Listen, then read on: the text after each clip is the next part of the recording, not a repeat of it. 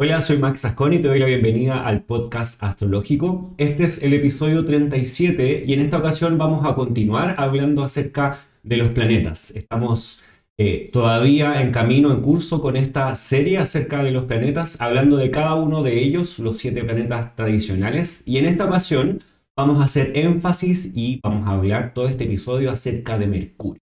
Vamos a hablar todos los detalles necesarios para entender quién es este planeta, quién Ah, es el dios detrás de este planeta. Y para esto, eh, en esta ocasión estamos junto a Gonzalo, como siempre, y tenemos, ah. eh, Gonzalo, y tenemos a Rafael Gilbrand también presente con nosotros. Bienvenido, Rafael. Muchas gracias por la invitación. Muchas gracias ah. también por, por aceptar la invitación. Y bueno, queremos presentarte. Tú eres un astrólogo bastante reconocido. Tienes eh, estudios grandes e importantes acerca de la astrología clásica, también védica, y también das cursos, clases, charlas. Eh, para todos quienes no lo conozcan, pueden acercarse también a lo que está haciendo y enseñando Rafael. Si a ti, Rafael, te gustaría presentarte, contar lo que estás haciendo y también cómo llegaste a la astrología antes de, irnos de lleno a hablar de Mercurio. Ya, eh, bueno, pues yo he nacido en España, eh, de madre alemana y padre español, y me he criado en España y en, con 20 años empecé a interesarme por la astrología. Hice una formación de, astrología en la Escuela de eh, Cultura Astrológica de, de, San Miguel de Pablos, no sé si a lo mejor alguno lo conoce todavía. Em, y bueno, ahí estudié y entonces luego me vine a Alemania a estudiar psicología. Yo soy astrólogo en primer lugar y luego pues decidí estudiar eh, psicología y psicología gestalt, psicoterapia gestalt, que digamos que tengo también esa faceta, digamos, psicológica. En aquella época la teología, pues también eh, la psicología psicológica, pues yo tenía en un principio un interés especial en la psicología psicológica, pero siempre desde un, pero eh, eh, precisamente en España es uno de los países donde se han traducido cosas, eh, textos clásicos desde hace, desde muy al principio, digamos, de la, de mm, esta era, digamos, de recuperación de la astrología. Y entonces desde el principio he tenido, he tenido también mucha curiosidad por los textos clásicos. Siempre he sentido curiosidad por ir a las fuentes, digamos, del conocimiento. Entonces, eh, España precisamente es un país donde, sobre todo por la labor de Demetrio Santos, pues se ha eh, tradujo muchos textos importantes de la astrología clásica. Y luego en los años 90 pues estuve colaborando con, eh, varios colegas españoles en la Escuela de Traductores de Serventa. Entonces ahí hicimos unas traducciones de libros clásicos, sobre todo de Ali Ben Rachel, que fue el primer gran una gran obra que, que tradujimos y que publicamos. Luego también eh, publicamos uh, Ibn Abraham Ibn eh, Abraham Zacuto también.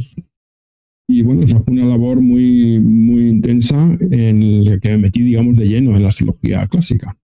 Y a raíz de ahí, pues en el año 2000 publiqué un libro aquí en Alemania, en alemán. Yo vivo en Alemania, entonces desde que me vine a estudiar aquí, pues me he quedado aquí en Alemania. Entonces publicó un libro sobre un, libro de estudio de la astrología eh, tradicional, astrología clásica que le llamé. Y a raíz de ahí es cuando empecé a interesarme por la astrología siderea y por la astrología védica. Digamos que es la, entonces hoy en día pues yo me veo como un experto en astrología clásica y védica y me gusta ver estas dos ramas de astrología como ramas eh, hermanas no como astrologías diferentes, sino como ramas hermanas y como astrologías o tradiciones muy vinculadas una a la otra, eh, aunque tengan un, hayan tenido un recorrido propio, por supuesto, ¿no? y una evolución propia y técnicas también propias, pero en esencia es la misma astrología. Entonces, en la práctica, digamos que yo combino, en la práctica de consulta, combino la astrología védica y la astrología clásica. Hermética, que yo llamo. Y ahí es cuando estamos retrocediendo al tiempo más bien helenístico y nos estamos como en esta, podríamos decir, vamos a las bases y desde las bases puede generar como esa, esa unión o ese vínculo entre las dos. Me parece muy interesante también que hayas viajado como de este rumbo hacia lo medieval y desde lo medieval hacia lo más antiguo y después te hayas eh, interesado por lo védico. Es como un eh, ir retrocediendo poco a poco, como paso a paso, con estas traducciones que estuviste trabajando primero en lo medieval, conociendo quizás la latinización de la astrología, luego yéndose a lo helenístico, que es más bien lo griego, y luego lo paralelo, que es lo indio. Entonces, eso da una posible visión bastante amplia, no, no tan solo como solo un foco, que es, bastante interesante. Sí, de, hecho la astrología védica a mí me daba la impresión eh, la, astrología védica, o sea, la astrología tal y como se, se practica hoy en, la India, es muy tradicional. O sea, la mayoría de los astrólogos hindúes eh, trabajan de una manera muy tradicional. Y, y, al mismo tiempo es una tradición, digamos, mucho, mucho más continua la que hemos tenido aquí en Europa.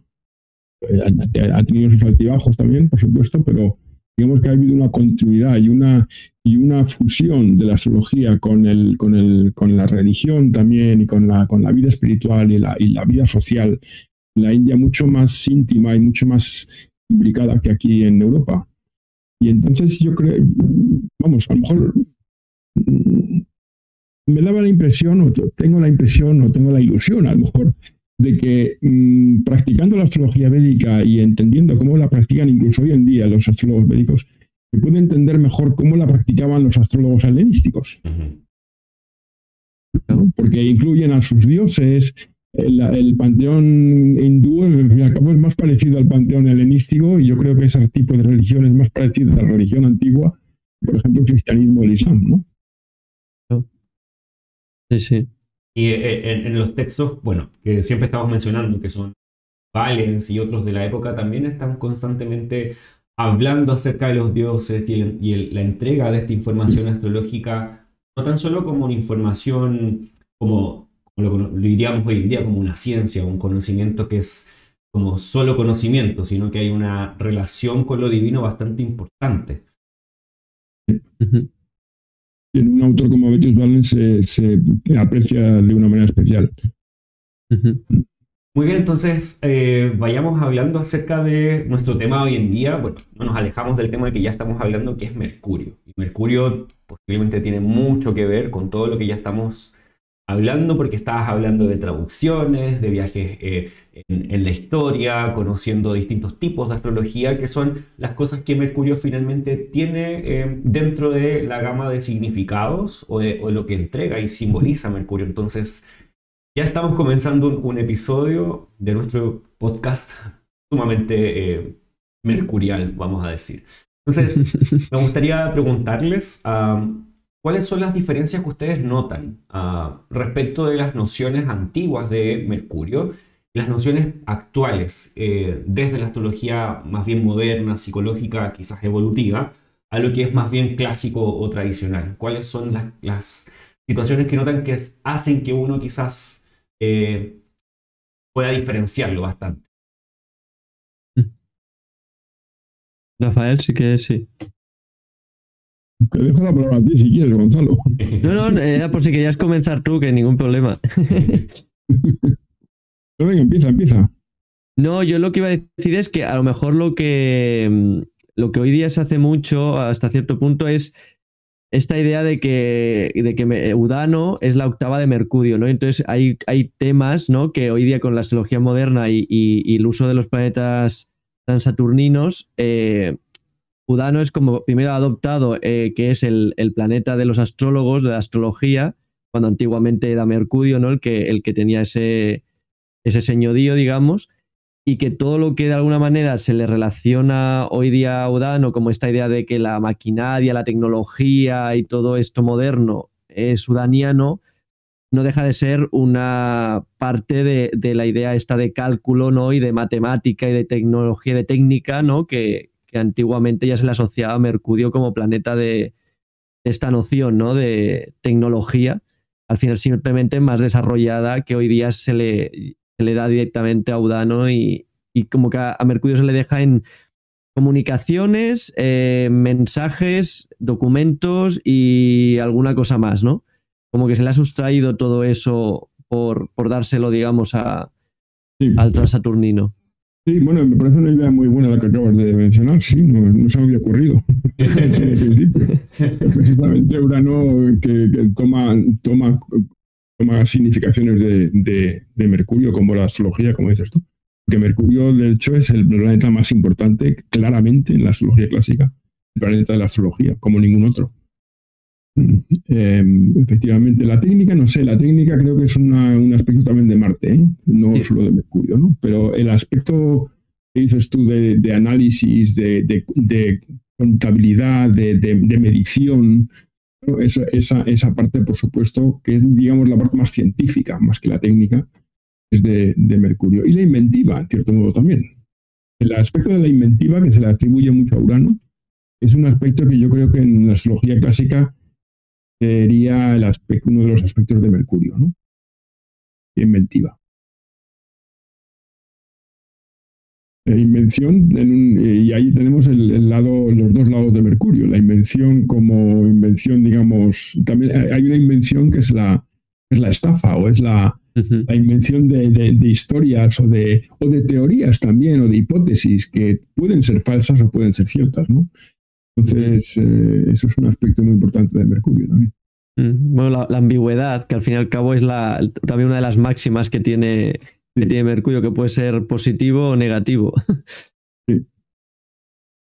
Sí. yo estaba pensando en la misma, de hecho, eh, la, la, conexión que tiene Mercurio desde la moderna con Urano y la sustracción de los significados mercuriales para dárselos a, a Urano que finalmente terminan sacando también de los, eh, los domicilios de, de, Mercurio eh, las nociones mercuriales como tal y se terminan dando ejemplo a Acuario. Eh, todo esto lo que estamos hablando de la invención, el conocimiento astrológico, se termina dando Acuario y que finalmente la astrología tradicional, antigua, los tenemos en Géminis y Virgo. O sea, si uno recorre los, libros, uno ve eh, astrólogos hablando de cuáles son las marcas de un astrólogo. Bueno, que haya un ascendente en Virgo, en Géminis, un Mercurio quizás en casa 1, algo mercurial, quizás la casa 11 con Mercurio o, algo similar a eso. Em,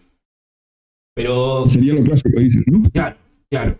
Eh, sí, sí. Pero en, la astrología moderna la noción mercurial se eliminó de la, de la regencia de astrología. De hecho, recuerdo que la primera vez que escuché astrología, Urano. Urano era todo y ojalá ser acuario para poder ser, astrólogo. de, todos modos, acuario como signo, yo creo que acuario como signo ya desde más antiguo y Saturno, por cierto, también tiene vínculo con este tema, porque, por ejemplo, eh, las conexiones de Saturno y Mercurio, muchas veces en los textos clásicos aparece como el ocultismo, eh, todas las, ciencias esotéricas, todo eso, también es una de las facetas de, Mercurio-Saturno. Eh, Entonces, siendo un, siendo un signo de aire, Acuario, un signo regido por, por Saturno, yo creo que ya desde un principio, digamos que Acuario tiene, es, tiene una analogía con este tipo de conocimiento, ¿no? de filosofía oculta, etcétera, etcétera. El aspecto filosófico ya viene en los textos antiguos, tal vez más en los védicos que en los, que en los helenísticos, propiamente dicho. Pero, o sea que, pero tiene, pero por, por lo demás tiene razón, exactamente. Además, esa conexión de Urano y Acuario es una conexión moderna, hay que tener en cuenta. ¿eh? Estoy hablando de Acuario también desde el punto de vista tradicional, donde no tiene nada que ver con, con Urano. Exacto. Exacto. entonces, ah, vayamos hablando acerca de Mercurio, algunas eh, situaciones importantes respecto de este, de este planeta. siempre que comenzamos hablando de los planetas, queremos decir uh, ciertas cosas que suenan un poco más técnicas, pero nos ayudan a entender por qué este planeta llega a tener los significados que tiene. Así uno va recorriendo quizás o leyendo los textos antiguos y uno se da cuenta que los astrólogos tomaban ciertas situaciones que hacen los planetas o las velocidades que tienen o algunas posiciones dentro de ciertos signos y esto genera eh, ciertos significados también para los, para los propios planetas. Entonces, hablando de Mercurio, hablamos primero que Mercurio dentro de las esferas celestes es uno de los planetas más cercanos a, la Tierra. Eh, en las esferas celestes tenemos a la Tierra en el centro, eh, con los elementos ah, rodeando la Tierra. Y luego tenemos a los siete planetas, desde la Luna hasta Saturno. Tenemos al Sol en el centro como eh, claramente el astro rey o el, astro que está en cierta forma guiando todo en este, en este espacio. Y tenemos a Mercurio luego de la Luna. La Luna es en cierta forma la guardiana de esta, de esta esfera terrestre. Tenemos a la Luna luego. Y el siguiente es Mercurio, que es el segundo en, en distancia, ah, tanto de la Tierra como de, del Sol mismo y esto también nos da un poco a entender eh, su cercanía con nosotros y también la velocidad que tiene, ah, que es uno de los más rápidos y que su interacción con el Sol es muy similar a la que tiene con Venus, o sea, Venus con el Sol y Mercurio con el Sol, a diferencia de los planetas que en, en el diagrama se ven un poco más lejos, que son Marte, Júpiter y Saturno, que tienen una forma de relacionarse con el Sol desde nuestra perspectiva terrestre bastante diferente. Entonces, eh, es muy interesante también conocer las esferas porque son un espacio que también llega, eh, según los astrólogos antiguos y también filosofías eh, de aquellos años, es como la forma en que el ser humano entra a este mundo y también desde donde también sale, conociendo así como a los, a los planetas. No sé si les gustaría comentar alguna situación respecto de la posición quizás de Mercurio o de las esferas celestes. Sí. Bueno, eh, Mercurio, claro, esta, eh, eh, esta es la secuencia caldea que se, que se deriva de, las, de la velocidad de los planetas. Em, creo, tengo entendido que ya en la antigüedad hubo una había una secuencia también que intercambiaba Venus y Mercurio. ¿Ah, ¿Sí? Sí, creo que sí. Y creo que precisamente viene de, Egipto. Eh, es interesante porque desde, desde, la Tierra realmente Venus está más cerca que Mercurio. O llega a estar más cerca que Mercurio, ¿no? Eh, pero evidentemente la velocidad y la, y la secuencia caldea y la, y la idea de caldea es esta que, que, mencionas aquí. Pero hay una diferencia, creo, muy importante entre Venus y Mercurio cuando miramos el cielo. Y tenemos, que ver que, los antiguos miraban el cielo y estaban, digamos, viviendo lo que, veían. Y entonces tenemos un planeta como Venus, que es el planeta más luminoso de todo el cielo.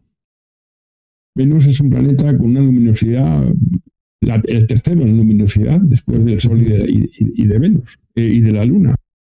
Sí que hay una diferencia entre Mercurio y Venus eh, si tenemos en cuenta la, cómo aparecen en el cielo, cómo se ven en el cielo, cómo se pueden vivir esos planetas en el cielo y los antiguos, astrología digamos que ha nacido de eso, de la, observación directa del cielo.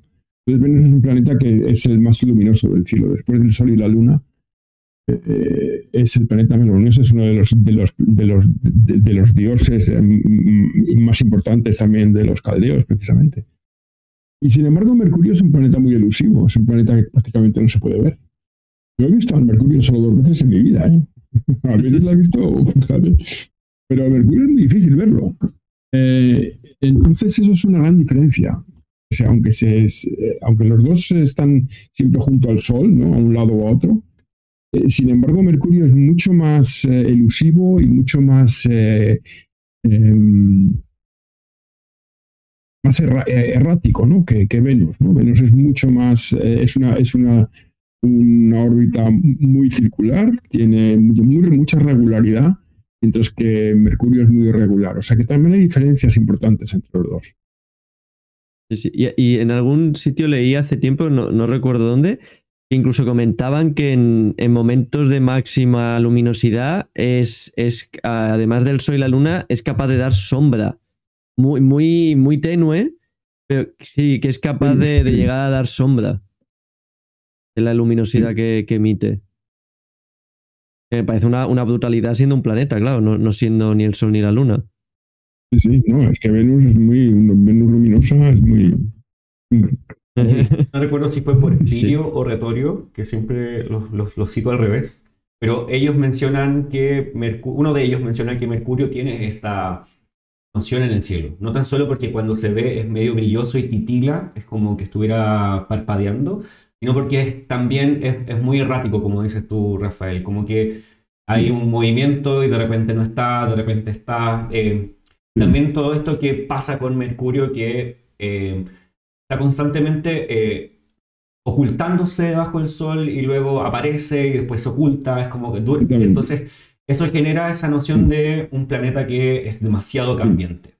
Está constantemente yendo. Mercurio, Mercurio, Mercurio hace tres órbitas al año, es decir, Tres veces al año hay una retrogradación de Mercurio, hay, una, hay un orto o, ocaso, etc.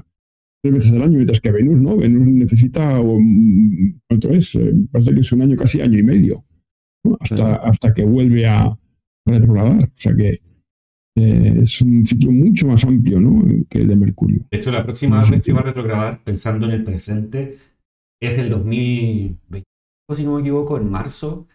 Claro. Entonces, bastante tiempo más. No, es que claro, es que creo que es incluso más de año y medio, ¿no? No estoy muy seguro ahora.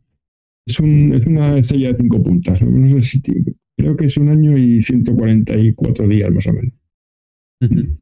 Em, bueno, esto también nos hace hablar acerca de eh, el ascendente del mundo o la, carta del mundo del cosmos. En esta carta, Mercurio también se ubica en esta misma posición que primero tenemos a la Luna que está haciendo eh, parte en este, en este esquema eh, en, la primera casa, en el ascendente, que es cáncer. Luego tenemos al Sol en Leo, que implica los momentos del año que son más luminosos, más brillantes, posiblemente el verano. Eh, y luego tenemos a Mercurio, que siguiendo el orden caldeo es el más cercano y también en orden de velocidad es el más rápido Ah, después de eh, la luna y claramente eh, también, bueno, entre el sol y la luna. pero en orden queda luego en Virgo. Y esa es una también de sus posiciones principales, porque ahí también tiene su domicilio y también tiene su exaltación. pero en este orden que nos da el tema mundi, nos, nos indica que Mercurio está asignado a, Virgo, al menos así está dentro de esta posible convención para entender cómo el mundo se inició, o así fue así. no lo sabemos. Pero al menos tenemos que Mercurio está en esta posición en Virgo, muy similar a también lo que está pasando con el orden de las esferas eh, celestes.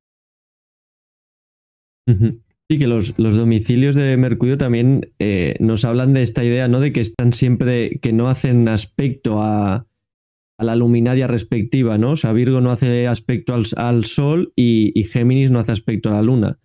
Que también es esta idea de que como está siempre tan cerca, ¿no? Es como que no, no acaba, siempre está como en una conjunción con ellas, nunca acaba de configurarse. Es muy difícil, ¿no? Que por ejemplo con el Sol se configure porque me parece que no, llega ni, no es capaz ni de llegar a hacer un sextil, ¿no? Por signo. No, llega. 27 o 28 grados, 27 grados. De eso que por, por signo no, no puede, por signo no puede hacer sextil con el... Sí. Bueno, y el tema mundi lo que tiene también una cosa eh, curiosa que tiene, si lo intentamos interpretar, es que el otro domicilio es la casa 12. Es verdad. Lo cual tenemos en el tema mundi una relación de Mercurio que me parece interesante mencionar, que es el, aspecto de, de lo oculto supongo que hablaremos un poco también de estos temas y de qué relación tiene Mercurio también precisamente con lo oculto, ¿no? con los ocultamientos, los lo oculto o lo, o lo irracional o lo, o lo que o lo esquivo, lo que se mm. el ultramundo. Todas estas cosas los antiguos las relacionaban con Mercurio de alguna manera. Sí. si, no, si no recuerdo mal, Hermes, el, el dios ¿no? que se le atribuye a Mercurio, bueno, al revés, Mercurio como nombre latinizado, ¿no? Digamos, es Hermes. Eh, da la, palabra, la, palabra técnica, no la recuerdo, queda, bueno, queda el, que llevaba las almas, ¿no? Al, al inframundo. El psicopompo. Este, psicopompo.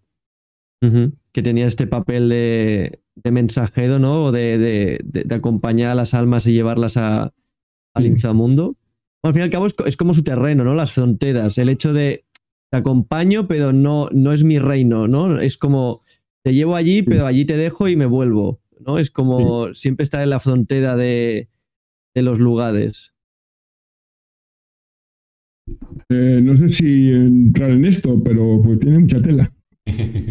bueno, sí. De todas maneras, de todas maneras. Em, bueno, lo que podemos hacer ahora es ir quizás mencionando y volviendo como el pasado a lo que Vetius Valens propone como, como de, de Mercurio. Y ahí también podemos ir hablando de esto mismo que estamos pensando en este momento. Eh, porque desde ahí vamos también demarcando o entendiendo quizás eh, esta gama o este, eh, esta gama, todo este paraguas que genera Mercurio y cuáles son las cosas que corresponden con él. Entonces, vamos mirando a Betio Valente, a Betius Valens. Ah, no sé si Gonzalo quieres ir leyéndolo tú. Vale, voy, si queréis, voy parando en cada párrafo y entonces vamos comentando. Y entonces aquí, eh, Rafael, si quieres eh, sacar el tema este que ibas a sacar, pues lo hablamos con los significados y, perfecto.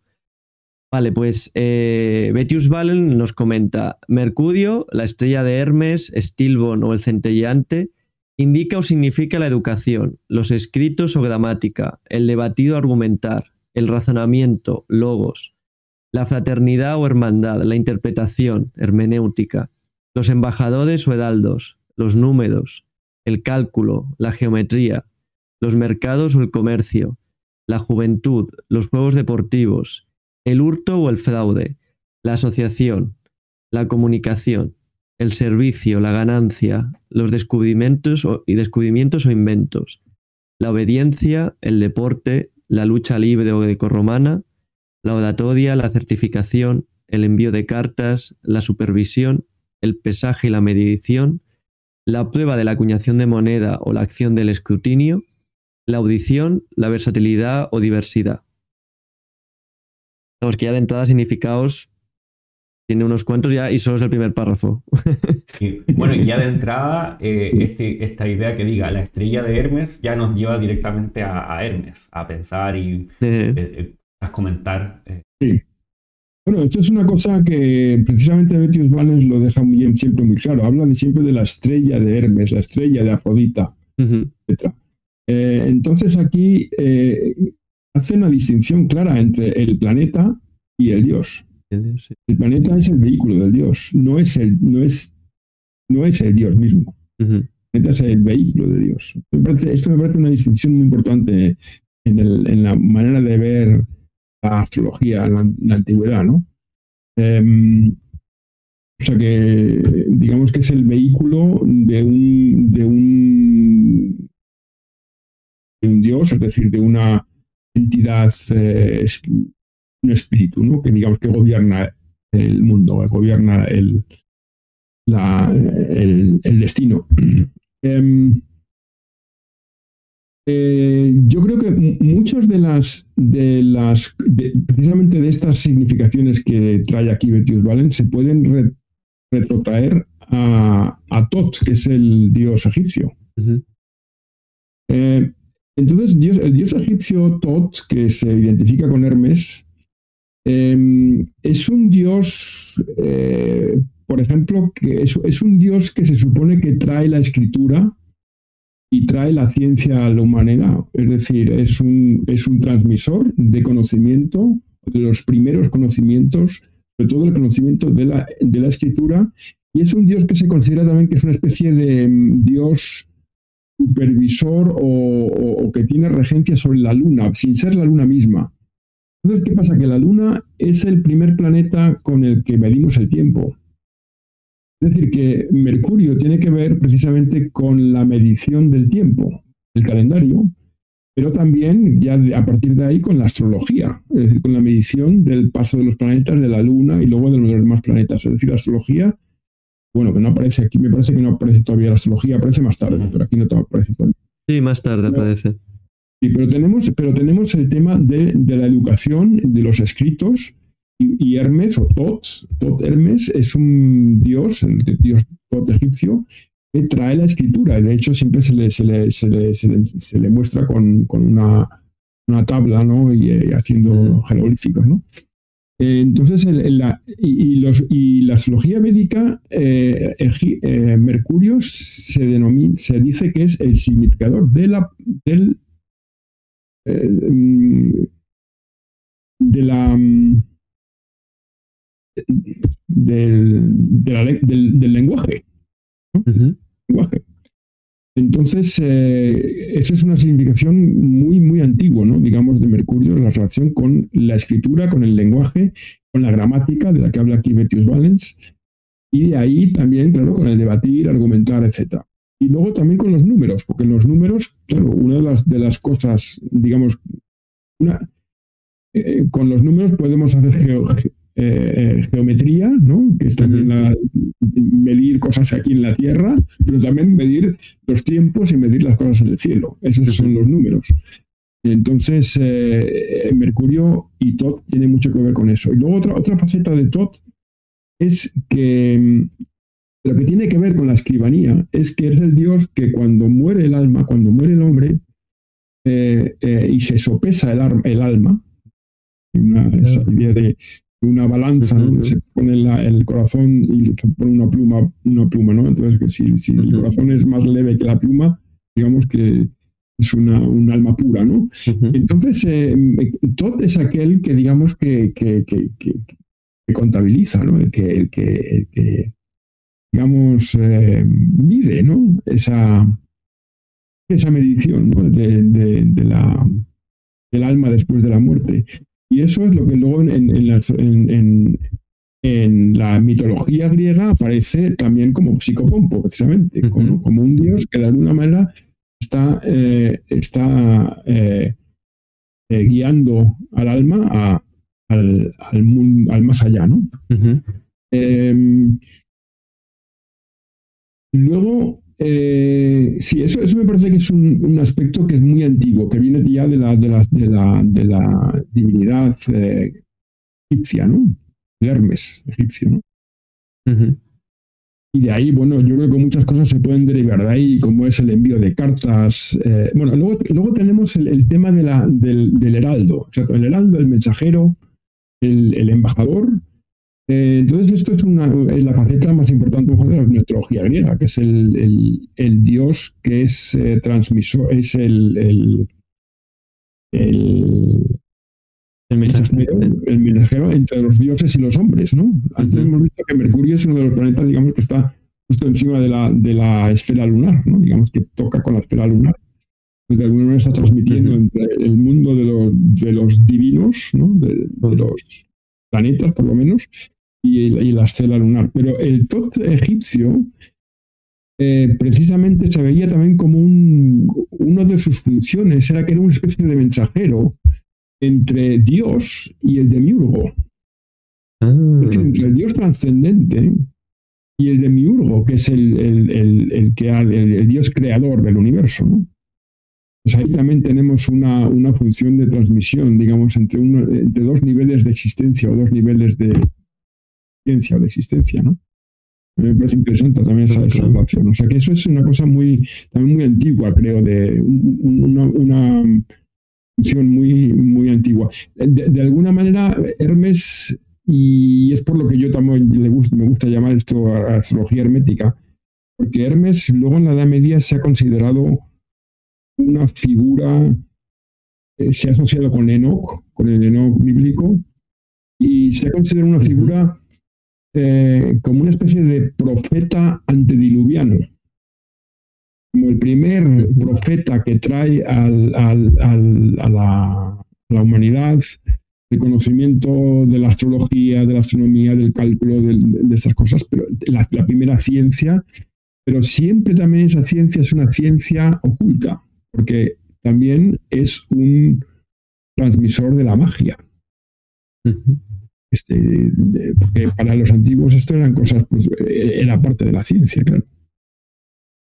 Entonces ese aspecto de Mercurio creo que se ha perdido mucho en la astrología moderna, ¿no? Como, como un planeta relacionado con la astrología, relacionado con, el, con los augurios, con la capacidad de, predecir, ¿bien? El augurio, la capacidad de, traducir los símbolos, traducir los signos, es lo que hace el augur, aunque sean, sean eh, astros o sean sueños. Creo que esto aparece también en Betis Valens, lo de los sueños. Sí, en el siguiente párrafo que lo comenta. Sí. Y eh, em, el saber mm, traducir y entender o interpretar los, los signos. Un aspecto muy interesante de Mercurio. Tiene que, es, es un traductor. Siempre está, digamos, es un planeta que tiene esencialmente que ver con, con, con, el, con la conexión entre dos niveles diferentes, ¿no? O entre dos, entre, entre niveles diferentes. En cierto modo, la lengua, la lengua lo que hace es conectar una idea con, con lo concreto. Si hablamos de una silla, eh, tenemos la idea de una silla, pero hay millones de sillas, ¿no? Entonces, en realidad lo que estamos es denominando algo concreto con, y conectándolo con una idea que es abstracta. Pues ahí también tenemos, en cierto modo, en, el lenguaje precisamente eso, una, especie, una, conexión entre lo abstracto, lo ideal y lo concreto. Me parece muy interesante también esto que, que de hecho ya mencionaste, que esta conexión que tiene eh, Hermes o Tot con la luna, eh, y que finalmente la Luna y Mercurio terminan en cierta forma compartiendo ciertos eh, significados. Que, eso es también quizás una de las cosas que quizás antes no mencionamos respecto a las diferencias de Mercurio entre el Mercurio moderno y el Mercurio más bien tradicional. Que a Mercurio siempre se le asigna la casa 3 como la casa que es de regencia natural según la astrología moderna. Pero en la astrología tradicional, la, la casa 3 corresponde con la, con la luna, que es el lugar donde ella tiene su gozo y... Eh, el, gozo de, la luna, sí, sí. Eh, pero que finalmente Mercurio, si bien eh, desde la astrología tradicional no tiene esa regencia de la casa 3, sí termina teniendo ciertas cosas en común, porque estamos hablando de viajes, estamos hablando de estudios, estamos hablando de cosas similares entre Mercurio y la Luna que se comparten. No necesariamente son iguales, pero considero que es bien interesante que al final estos dos significadores, y eso también es parte de lo que nosotros podemos distinguir en los planetas, es que a veces comparten eh, sus significados. Es decir, no es que solo Mercurio significa algunas cosas, sino que también hay cierto enlace entre los distintos planetas. No están solos. Sí, bueno, de, hecho en la astrología, sobre todo en la astrología árabe, la helénica todavía no tanto, pero en la astrología árabe desarrolla el concepto del espíritu del nativo eh, y los planetas que se tienen en cuenta para, para entender el espíritu del nativo son precisamente la Luna y Mercurio. Eh, tiene razón, comparten, digamos, dos aspectos de lo que es la mente. Lo mental. Muy interesantes. Muy bien, podríamos continuar. Eh, una, una, una, cosa que me gustaría preguntaros a vosotros, que eso no, es que me parece curiosa de, de, de Betius Valens, es que dice la obediencia. Mercurio es la obediencia. Es una cosa. Yo creo que quizás tiene, tiene que ver con, con la idea de, del sol, ¿no? De que, de que sigue, como que sigue de una manera muy, muy fija al sol siempre en el camino del zodíaco, ¿no? Esa idea que, que está tan próximo a él, que es como el, el gobernante de, del mm. cosmos, ¿no? Quizás puede esa, esa idea de... Mm, y que quizás también porque no... Mercurio a mí la sensación que siempre me da es que eh, no busca nunca un, protagonismo público, al menos a nivel de la manera en que yo lo veo con sus significados, aunque pueda tener, eh, creo que, eh, no sé si es Abu Maishar o Valens, comenta algo de afán por el afán de superación o como cierta ambición, pero lo veo siempre como que sus significados lo alejan un poco del foco público, ¿no? Entonces como que prefiere obedecer a, ser el que, el que da las órdenes, digamos, ¿no? Como que... Prefiere ser el... Como el sirviente, el el mensajero, el, que, el que hace un, trabajo que le han encomendado, no el que encomienda, ¿no? Digamos. Sí, posiblemente. Yo, yo me imagino que también tiene posiblemente hay una relación con la casa 6 o con Virgo como, como sexto signo y la relación con casa 6. Podría ser también que, que, salga de ahí, porque el Mercurio mitológico en realidad no es obediente. Ya, eso sí. siempre está haciendo de las suyas. Siempre está saliéndose, digamos, del orden, ¿no? no está, Probando, trasteando, sí, sí. Es curioso lo de la audiencia, por eso. Claro, y, aunque dentro de, los, de, lo que dice ahí Valens está eh, los embajadores heraldos. Y los embajadores heraldos son personas que están bajo la supervisión de alguien más. Sí, Eh, entonces, efectivamente. sí. no, Sí. no está como... Es obediente, digamos, al Dios, eh, como mensajero, te obedece, digamos, las órdenes del Dios que, que- o de Dios, Exacto. supremo, como, como sea. en el caso, por Sí, ejemplo, de- o del rey, o de. Sí, sí. Exacto, si un, un presidente, supongamos, lleva un embajador o un cónsul a un país, el cónsul no Sí. tiene libertad Sí. eh, para expresarse o para decir cosas, sino que podría tener sentido desde ese punto, estoy también de acuerdo.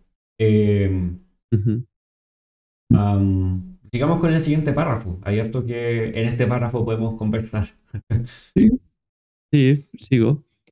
Ah, es el otorgador del pensamiento crítico y la inteligencia o la sabiduría, el señor de los hermanos y de los hijos más pequeños, y el creador de todo el comercio y la banca.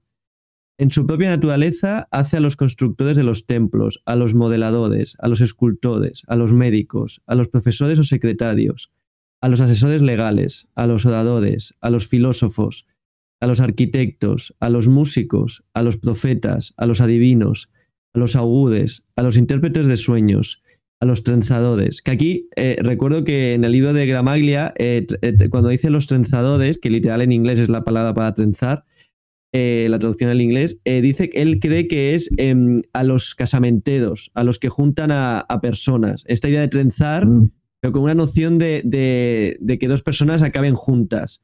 Pues aquí queda un Ujú. poco extraño lo de trenzadores. y él dice que a lo mejor era por. lo interpreta de esa forma.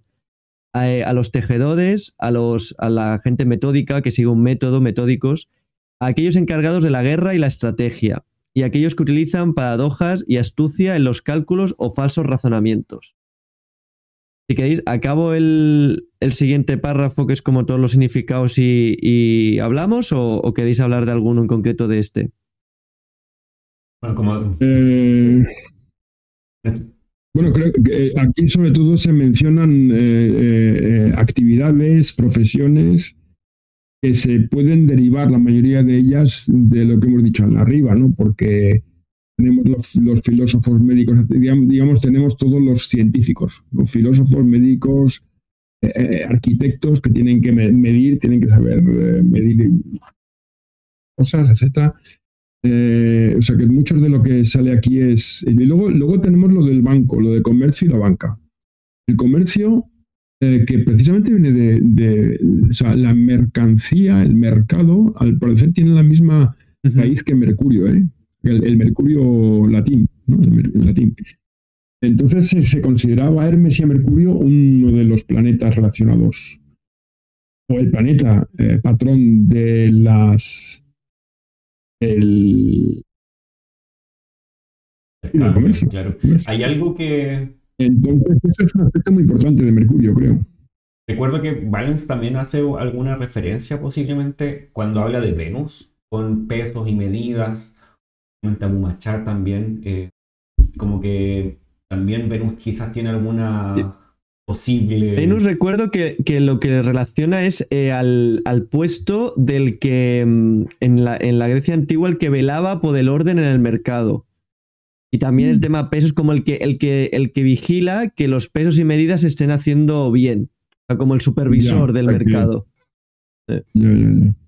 Supongo que por esta idea también que Venus es más em, eh, de, de- de que socialmente todo se lleve como se tiene que llevar, ¿no? Quizás evitando el, Sí. eh, evitando el engaño de Mercurio, que Mercurio como tal es, es el Sí. comercio y Venus era como, o sea, tiene significados de, de comerciales, pero como de, de velar porque se lleve de manera Sí, eh, ética, ¿no? O, o sin engaños.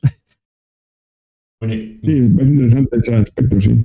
Porque el comercio, al fin y al cabo, pues ti- tiene, tiene siempre ese aspecto de, de potencial fraude, ¿no? Y de potencial eh, fraude o, o- o, bueno, que te, que, te, que te vendan gato por liebre, ¿no? O sea, es que es un, aspecto del comercio Sí, es precisamente muy mercurial. Entonces ahí tenemos a Mercurio, por un lado el estafador y luego el comerciante. Primero son, son como figuras parecidas, ¿no? Parecidas, ¿no? Y estaría como el tema de las colusiones y también el arreglo de las pesas y que te venden, como tú dices, Claro. gato por liebre. Me parece interesante que eh, en las profesiones hay algunas que son muy parecidas y otras son muy como similares, como un filósofo un orador posiblemente. Pero luego tenemos un arquitecto, quien quizás va hacia un aspecto más práctico de, del conocimiento, teniendo que construir, pero el filósofo quizás más bien pensar. Eh, tenemos adivinos, augures, intérpretes de sueños que llevan todo ese, ya no es tan solo filosófico posiblemente, sino que ya va a un aspecto más divino, espiritual. Entonces como que el aspecto de las eh, profesiones o ocupaciones, de, ocupaciones de Mercurio es bastante amplio. Y, es una de las cosas que es interesante de Mercurio en Valence, es que es muy largo eh, en relación a otros planetas. como todas las posibilidades están con Mercurio. bueno, ya, pero lo, que tienen en común, en cierto modo, e, es, digamos, es que son dos aspectos que tienen que ver con Mercurio, que es el, la palabra, el lenguaje y el cálculo. Por un lado tenemos el pensamiento discursivo, es el filósofo, el orador, etc. Y luego por otro lado tenemos el cálculo. Entonces, ese, aspecto de cálculo tiene muchas facetas, eh, según dónde apliquemos el cálculo. Puede ser el geometra, eh, puede ser el astrólogo o astrónomo, astrónomo sobre todo, y puede ser el, el, arquitecto, y puede ser el, el, mercader, que tiene que hacer cuentas. ¿No? Que al fin y al cabo hace cuentas y tiene que, también está haciendo cálculos de alguna manera. Que esas, bueno, y en, el mercado a lo mejor se asocian incluso las dos cosas. Por un lado, el, hacer cuentas y la banca, por supuesto, el aspecto de la banca. Y luego, por otro lado, el lenguaje, la transmisión. El, el, mercader tiene que tener labia, tiene que venderle a uno algo. tiene que tener labia, tiene que saber eh, argumentar eh, y, convencerle al otro de que. Sí, sí, sí. Eso es un aspecto de Mercurio se, retro, se podemos retrotraerlo a esos dos aspectos eh, fundamentales de Mercurio, como y como significado astrológico, que es lo que dice el otorgador del pensamiento crítico y la inteligencia o sabiduría. ¿no? Eh, y ahí yo creo que ahí tenemos que incluir el, aspecto pues, de las matemáticas, de la lógica, del cálculo. Yo con el pensamiento crítico sí que es verdad que lo, que se ve mucho en, las fuentes tradicionales es que eh, Mercurio y Marte, cuando se juntan, sobre todo en, un aspecto negativo, suele dar, eh, además de que este Mercurio, al teñirse con, digamos, los aspectos negativos de Marte, suele tirar hacia el engaño, ¿no? Hacia la parte más conflictiva de Mercurio, sí, que siempre suele dar eh, como que este pensamiento crítico se, difumina por completo, ¿no? Y suele ser una persona fanática o que la idea de pensar eh, de manera templada no la tiene, desaparece por completo, ¿no? Y yo que aquí es también el, punto este que, siempre se comenta en las fuentes tradicionales, ¿no? De que Mercurio es, su naturaleza es ambigua y si va con los buenos es bueno y si va con los malos es malo, ¿no? La idea está de que su naturaleza tan dual siempre se decanta o se mezcla de tal manera que lo puedes, eh, puedes tener un Mercurio eh, filósofo que piensa de manera crítica, que le da vueltas a todo, que la ética, ¿no? La idea de, vivir de una manera muy determinada eh, en lo positivo, ¿no? O, directamente el, el, bandoledo, ¿no? El, que engaña, estafa, va por los caminos, ¿no? Y, se tiene totalmente una, una, idea totalmente opuesta, ¿no? Que también me parece muy, muy interesante. Esto podría, entenderse también bajo el, aspecto de la obediencia, o sea, que obedece, digamos, Mercurio obedece al planeta con el que está. Ah, pues sí, también. Como que digamos que se pone a disposición, o sea, claro, eh, eh, es que la, capacidad de argumentar, de, pensamiento discursivo, de argumentar, y la palabra se pueden poner a, disposición del fraude o de la búsqueda de la verdad. Sí, sí. Y es que es lo que es lo que tiene Mercurio, que en realidad está, eh, Mercurio tiene, significa algo que en sí mismo es amoral. Mm. Eh, entonces, depende, dependiendo de cómo utilicemos esa, esa, esa energía, bueno, energía, esa eh, Sí, ese aspecto, ¿no? De Mercurio, ese, sí, esa faceta, sí. Sí, sí. podríamos decirlo también de otros planetas, en cierto modo, pero a lo mejor en Mercurio es como más, más claro, ¿no? Y, Sí, Di, di, Max. Es que no, no, di, se hace muy notorio con Mercurio eso mismo que dice que, que es eh, amoral, posiblemente, no tan solo por, por, los significados que vemos acá con, con Valen, sino que también porque las mismas eh, formas que son evidentes respecto de Mercurio siempre tienen esta tendencia más bien común o neutra o como no haciéndose parte de ningún partido. Eh, por ejemplo, la secta, eh, Mercurio no es ni de la secta del día ni de la noche por principio o por esencia. claramente en cada carta eso va a variar. puede ser en una carta a veces turno o diurno, pero no intrínsecamente, sino por alguna conexión quizás con algún otro planeta o por su relación con el Sol. Eh, también el hecho del género, Mercurio no tiene un género definido, de eso, de hecho, después aún más hacen menciones de eso. Eh, no, es ni femenino ni masculino, entonces en general como que no hace un juicio, literalmente. Es como, es un ser neutro, o nos muestra una forma unas facetas neutras que se tiñen con otras. Eso es como lo, interesante que expresa Mercurio, a diferencia de los demás planetas también.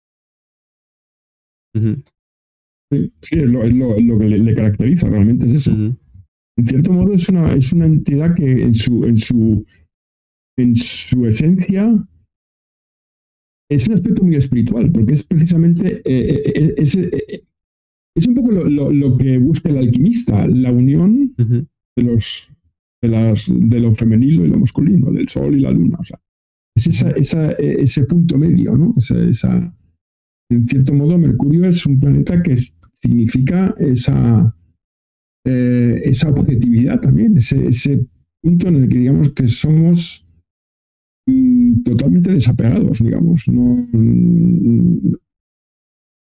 neutrales, neutrales, pero también en el sentido de objetivos y de, y de saber, de saber realmente unir lo masculino y lo femenino, lo, diurno y lo nocturno. ¿no? Este, una meta muy filosófica, muy espiritual, en cierto modo yo que en esto se, ve en dos puntos, ¿no? De Mercurio, el hecho de que, de que su gozo, según la tradición, está en la casa 1, ¿no? Justo en el, en el punto en el que el día y la noche están ahí en medio, ¿no? Y luego la idea que, que a mí siempre me ha fascinado, que es el único planeta que se exalta a sí mismo. O sea, ¿sabes? Su propio signo de domicilio es su signo de exaltación. Entonces es como muy curioso, porque además contradice también lo que tú estabas remarcando de la obediencia es obediente, pero él mismo se exalta, ¿no? Él mismo se, se, eleva. Y es algo muy, muy, muy curioso de este, de este planeta. Eh, bueno, podemos seguir leyendo el siguiente párrafo. Eh, vamos con. Si sigo, continúo yo, si, que, si alguno de vosotros quiere leer y cambiar, ¿cómo quedáis? Bueno, si no lo leo yo, Mercurio hace a los magos de espectáculo o ilusionistas y a los mimos, aquellos que hacen de las demostraciones de habilidad, los engaños, los juegos de azar o los juegos de manos su modo de vida, viviendo errando y de forma inestable.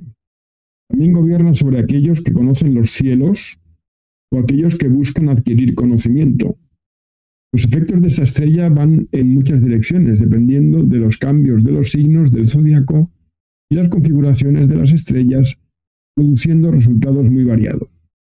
El conocimiento para algunos, la venta o el negociar para otros, el servicio para otros, o el comercio o la enseñanza, la agricultura o el servicio en el templo o cargos públicos algunos les otorga la habilidad para ejercer autoridad, rentas, contratación laboral, actuación rítmica, músicos, la gestión de servicios públicos o incluso ser guardaespaldas, el derecho a usar ropa blanca de los dioses, es decir, el sacerdocio, o la concesión de la pompa de los hombres poderosos. Aquí, aquí también está esa, ¿no? La idea de que es y con, según con quién se relacione va, va a otorgar una cosa u otra, ¿no? Sí. Más público, más... Sí. Al principio tenemos sobre todo el aspecto esa de la habilidad, el ilusionismo, eh, digamos, eh, hombre, a lo mejor un poco las, las actividades más bajas, ¿no? Y luego más tarde pues habla del conocimiento y de cosas, digamos, más elevadas, ¿no? Y la idea del astrólogo, ¿no? De que conocen los cielos, que lo dice de una manera muy poética, ¿no? que lo dice así como aquellos que conocen los cielos. Eh, me parece interesante lo que genera Mercurio en ciertas personas, eh, cuando Mercurio es un Mercurio sumamente relevante. Eh, si, mal no recuerdo, en la carta del mismo Valence, que se asume que es la carta de Valence, él tendría ascendente en Virgo, si no, no me equivoco, o sería como algo similar a eso. no, estoy seguro. una carta que se supone que es de Valence, no la tengo ahora en mente, sí, sí. Eh, la, traen, como un, ejemplo muchas veces él, ¿no? Sí, sí, exacto. Eh, el punto es que él mismo pasa gran parte de su vida viajando, eh, quizás errando de aquí hacia un lugar, claramente no, no haciendo espectáculos ni ilusiones, porque él, él de, hecho lo dice en el libro 6, que él dejó como ciertas cosas para poder acercarse como al conocimiento de la verdad y como ir a una vida más austera y todo eso. Pero el tema de los viajes y la búsqueda de, del conocimiento astrológico y de la divinidad y la verdad se hace palpable en su propia vida. como que lo haces y lo deja claro que es. Y se asemeja mucho a Mercurio, finalmente. Su, eh, su andar. Y es algo que me da la impresión de que también Doroteo lo dice, como después de viajar mucho y andar por muchos lugares y conocer y hablar con muchos astrólogos, les, les traspaso este, este conocimiento. O sea, el astrólogo o la persona. Bueno, me parece que lo dice Valens, eso. ¿Te acuerdas de lo dice también Doroteo, pero Valens desde luego dice algo así.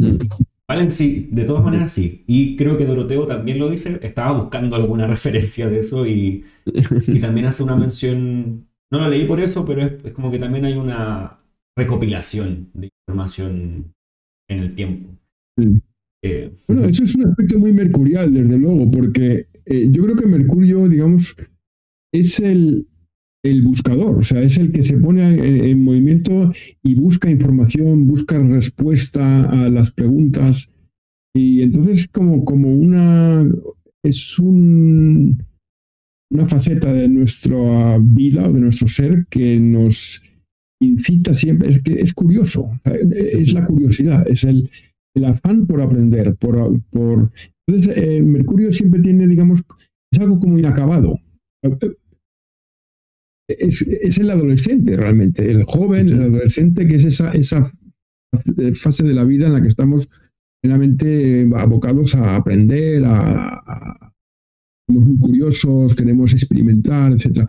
Eso es el, Mercurio. Entonces, eh, tal vez Mercurio o, esa lado mercurial del ser humano es el que nos lleva precisamente a, trascender los, las fronteras, ¿no? El, buscar más allá de lo, que, de, lo que, de lo que ya conocemos, porque siempre hay una curiosidad que nos lleva a, entender lo que está más allá. Eso me parece muy fascinante este aspecto, porque Mercurio es un planeta, un dios, mejor dicho, por un lado tenemos el dios de los viajeros, ¿no? Hemos visto que el, último viaje es el viaje pues, de la muerte. Ya hemos hablado de ese viaje, el psicopompo, ¿no? Pero eh, a lo mejor venga de ahí, ¿no? Que es en general el, dios de los viajeros. Y es el dios de las encrucijadas. Precisamente a Mercurio se le, se le adoraba y se le ponían estatuas en las encrucijadas los lares eran eh, hijos de Mercurio, ¿no? que precisamente eran también estatuillas, una especie de diosecillos, de genios, eh, que, tenían que ver con las encrucijadas, con donde están los cruces de caminos. Entonces yo creo que Mercurio, hay una faceta de Mercurio que hoy en día se, se, ha perdido mucho en la astrología moderna, pero que de alguna manera está ahí en la astrología clásica, si lo, si lo miramos bien. Y es que Mercurio en realidad es, es, un, esa curiosidad siempre nos lleva, digamos, al límite del conocimiento y al contacto con ese tipo de conocimiento que es, es escurridizo, que, se nos, que, tiene que ver no con lo concreto, con lo medible, sino precisamente con lo, con lo que siempre es elusivo, con lo daimónico, con lo... Em, eh. Y la astrología, en cierto modo, es una ciencia que está a caballo precisamente entre esas dos. Es lo, fascinante de la astrología, en cierto modo. Por un lado tenemos medición y tenemos incluso, eh, podemos ver que funciona como con mucha regularidad y con mucha eh, exactitud, pero por otro lado estamos trabajando con un conocimiento simbólico y con un... Estamos tratando, digamos, con, con entidades que no son... Eh, eh, que se nos escapan continuamente de la... De, ¿no? No, podemos, no podemos definirlas de un modo como, como quiere la ciencia moderna. ¿no? Entonces yo creo que Mercurio tiene eso, ese dios de las encrucijadas y eso es el embaucador también. Nos podemos ilusionar, podemos, podemos desarrollar hipótesis que, resultan falsas, pero siempre también en, esa, en, esa, en ese afán de, de entender cosas, digamos, que están más allá de lo, de lo, de lo concreto, de lo real, de lo, de lo ¿sabes? De, tangible, ¿no? Sí. De tangible, ¿no? Sí, sí, es muy interesante. Y también, bueno, creo que luego en Abu Mashar lo veremos, que lo comenta, pero también la, mm, eh, esto que hemos hablado antes de, que, de, que, es neutro, ¿no? Y tiene esta connotación, como has dicho tú también, de alquimista, de lo masculino y lo femenino. La idea de que, eh, volviendo también un poco recurriendo a la mitología, em, él y Venus quedan el hermafrodita este ser que es eh, hombre y mujer a la vez y que, y que tiene las dos nociones y, también porque Venus y, Mercurio también es cierto que tienen como esa, son esos dos planetas que tienen mucho, mucho roce tanto en los cielos como a nivel de significaciones y de maneras de, porque muchas veces están en conjunción o en el mismo signo, o sea, conjunción por signo, incluso conjunción por aspecto muy cercano. Yo digo que también los hace dos planetas que están siempre comunicándose y que este mito, ¿no? Por ejemplo, el hermafrodita habla un poco también de esta idea, ¿no? De que, de que son dos planetas que, siempre están como teniendo un diálogo, porque es muy pocas cartas, o hay cartas obviamente, en que estén inconexos, ¿no? Uno al lado del otro, sino que muchas veces están eh, conjuntos o haciendo un sextil porque Venus se ha alejado, o siempre están relacionándose de alguna, de alguna forma. Sí. Podríamos ir entonces eh, mirando a, a Bumachar, lo que dice. Sí. Sí, quizás simplemente a lo mejor, eh, si quieres tú, Max, en un momento hacer el último párrafo que es el, que habla de las partes del cuerpo y así ah, como lo que representa. Ahí seguimos leyendo también lo de Bumachar. Eh, bueno, lo que sigue, Valens dice, trae todo lo que tiene que ver con las irregularidades de nuestra fortuna y las muchas distracciones que nos apartan de nuestros objetivos. Peor aún, si se encuentra en los signos o grados gobernados por maléficos. Esta frase es muy interesante respecto de Mercurio, porque irregularidades, ah, distracciones eh, y el apartarse de objetivos, como mucho curiosidad, mucho por todos lados. Eh. Exactamente, y es que es, curioso porque en realidad, en realidad es como que contradice el otro aspecto de Mercurio. O sea, es el que mide, el que hace la medición, el que el, arquitecto que tiene que tener muy bien claro dónde pone. Y, luego, por otro lado, es la irregularidad y es el, que, el que nos aparta de nuestros objetivos, nos aparta del camino. ¿no? Esas encrucijadas en las que nos podemos meter por un camino al final nos damos cuenta de que nos hemos ido por otro derroteros y no hemos ido por el camino correcto. Eh, ese es, Mercurio también. Entonces, ahí también aparecen esos dos lados de Mercurio, ¿no? El, lado del científico, de la ciencia, de la, medición, del, orden. Virgo lo asociamos mucho también con el orden, con la, con la idea de orden. Y por otro lado, precisamente es eh, el, planeta que nos, que nos distrae, ¿no? Pero también la, es la ciencia es así. La ciencia, en cierto modo, yo creo que es algo muy mercurial, ciencia moderna también. Precisamente lo que tiene es eso, que continuamente podemos ponerla en duda y tenemos que ponerla en duda, si no, no es ciencia. Ahí está el pensamiento crítico que mencionaba. Eh, Claro, el pensamiento crítico, pero también la posibilidad de irnos por, por elaborar teorías y, hipótesis que en definitiva resultan falsas o que, continuamente hay que reivindicar, ¿no? Ah, continuando, Valens dice que de las partes del cuerpo rige las manos, los hombros, los dedos, las articulaciones, el vientre, el sentido de la audición o las orejas, la tráquea, los la lengua. De los materiales o sustancias es el señor del cobre y de las monedas el dar y recibir, ya que es un dios común. Es azul en el color y agudo en el gusto. Y esta última parte la, la, mm, la, añade Riley en la traducción, pero en principio creo entender que en el manuscrito o no se entiende muy bien o, no está como tal y él lo, lo añade porque cree que es lo que le pertoca a este planeta. Pero es, es una parte que estaba como en guiones, por eso mismo. Esta última del color y del gusto.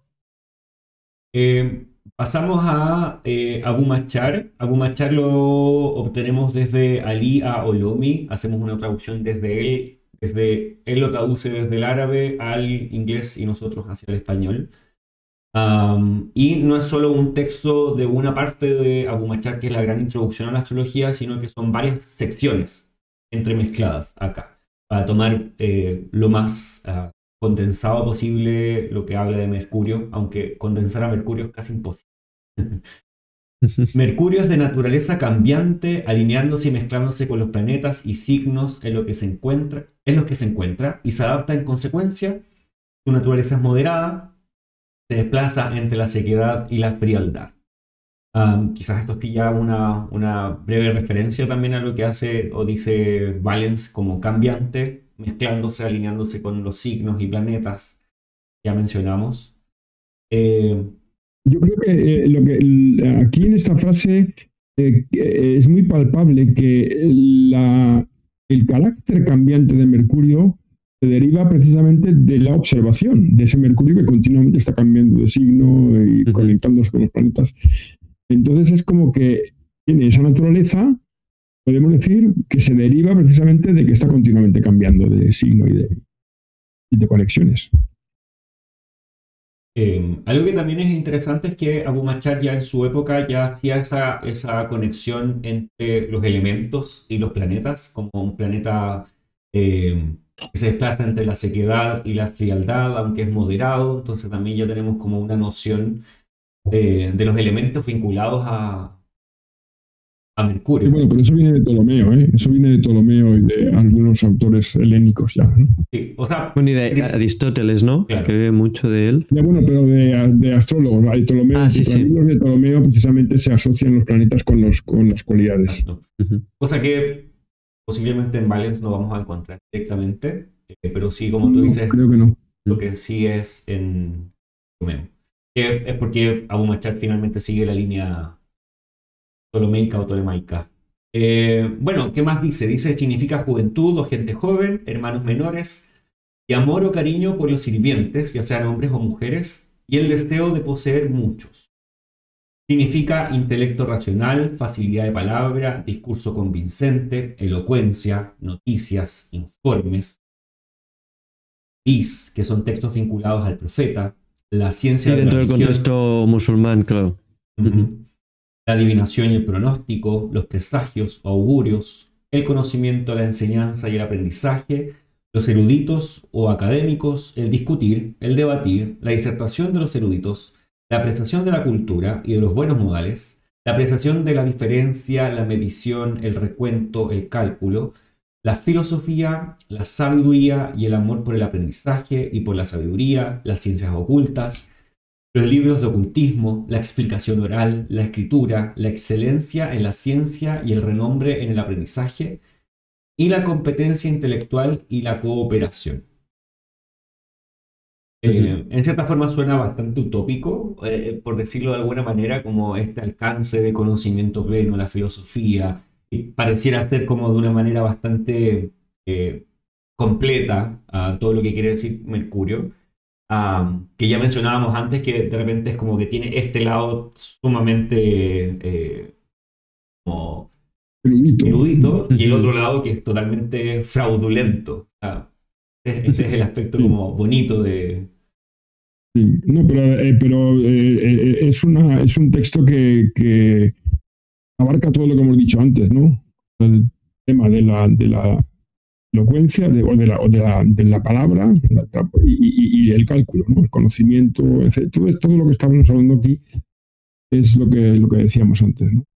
Pero es interesante lo aquí que aparece muy claramente lo del ocultismo, las ciencias ocultas, los libros de ocultismo, etc. Sí, sí. Ah. Aquí Obumashar lo, lo, lo, deja claro, o sea, lo, dice directamente, al menos desde las traducciones que, que hemos consultado, eh, es lo que menciona esto, que directamente el ocultismo como, como significador de, de Hermes. Y con, y con el, lo que hemos hablado al principio de la vinculación con Saturno, también me parece interesante por esta idea, porque Saturno es el gran maléfico, pero en los textos antiguos, muchas veces cuando está vinculado a Mercurio, Mercurio coge de él como la capacidad analítica y la capacidad de centrarse, ¿no? Y de, y de ir, ir más allá de lo, de lo superficial, ¿no? Mientras que con Marte parece que coge una... Pensamientos profundos que se Sí, exacto. Me parece que con Marte se vuelve más negativo en el sentido este del engaño del, o del hurto, ¿no? De tener una mente más maquiavélica. Parece que con Saturno coge como una idea, se enfría más, ¿no? Esta idea de si cogemos las cualidades, como que aún coge esta, esta idea de ser más intelectual, ¿no? O de, o de centrarse aún más en la mente. Sí, es que claro, eh, Mercurio, Mercurio y Saturno son regentes de dos de signos del mismo elemento. Esto en la astrología védica, por ejemplo, se, eh, se, tiene muy en cuenta para determinar las amistades y enemistades de los planetas. En realidad, básicamente podemos decir que los planetas que rigen signos del mismo elemento son amigos. Entonces, para, para en astrología hindú, Mercurio y Saturno son amigos. Y Mercurio y Venus también, y, Venus y Saturno también, por cierto. Pero, em, pero bueno, que se puede derivar claramente sin tener en cuenta lo védico de, ahí, ¿no? Mientras que, mientras que Marte no. Marte y Mercurio son planetas que rigen signos totalmente diferentes, ¿no? Elementos totalmente diferentes, incompatibles, en cierto modo. Sí, incluso vi en, eh, o sea, vi, leí en algún sitio, no recuerdo, pero como que daba a entender que, por ejemplo, creo que, creo que es en algún texto o en algún librito de estos, así como de introducción védico, que ponía que, por ejemplo, eh, Marte en los signos de Mercurio se consideraba una muy mala posición para Marte. Como que Mercurio le, le daba una, una naturaleza como que, que, enervaba el nerviosismo, daba una naturaleza muy nerviosa el hecho de que Marte estuviera en signos de Mercurio. en, la, astrología médica se considera que Mercurio es el enemigo de Marte. Ah, Marte es neutral con respecto a Mercurio, o sea, Mercurio ve a Marte más bien como neutral, pero al revés, Mercurio, Marte ve a Mercurio como enemigo. Eso se deriva, bueno, no podemos, no podemos entrar aquí en eso, pero se deriva, tiene una lógica, digamos. Pero en definitiva es eso. Es, en realidad son dos planetas que se, se entienden mal. Y, y, para un ascendente Virgo, pues Marte es regente de casa 8. Para un, un ascendente, eh, para un ascendente Géminis es regente de casa 6 tenemos ahí esa, esa digamos, aspecto de, difícil, de, enemistad, etcétera, relacionado con Marte. Para los ascendentes Aries y, también, Aries y Escorpio queda también en esas posiciones complejas. Claro, para, claro, para un ascendente Escorpio tenemos lo mismo. Géminis es casa 8 y para un ascendente Aries Virgo es casa 6, ¿no? Entonces tenemos...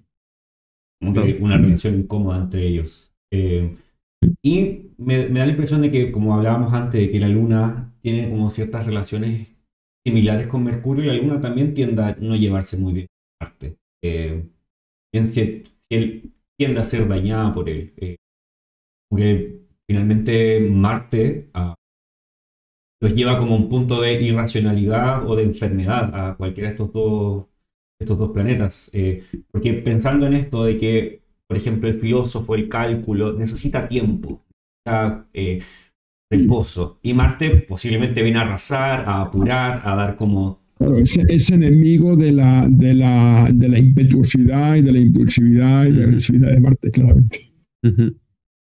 Totalmente, sí, sí.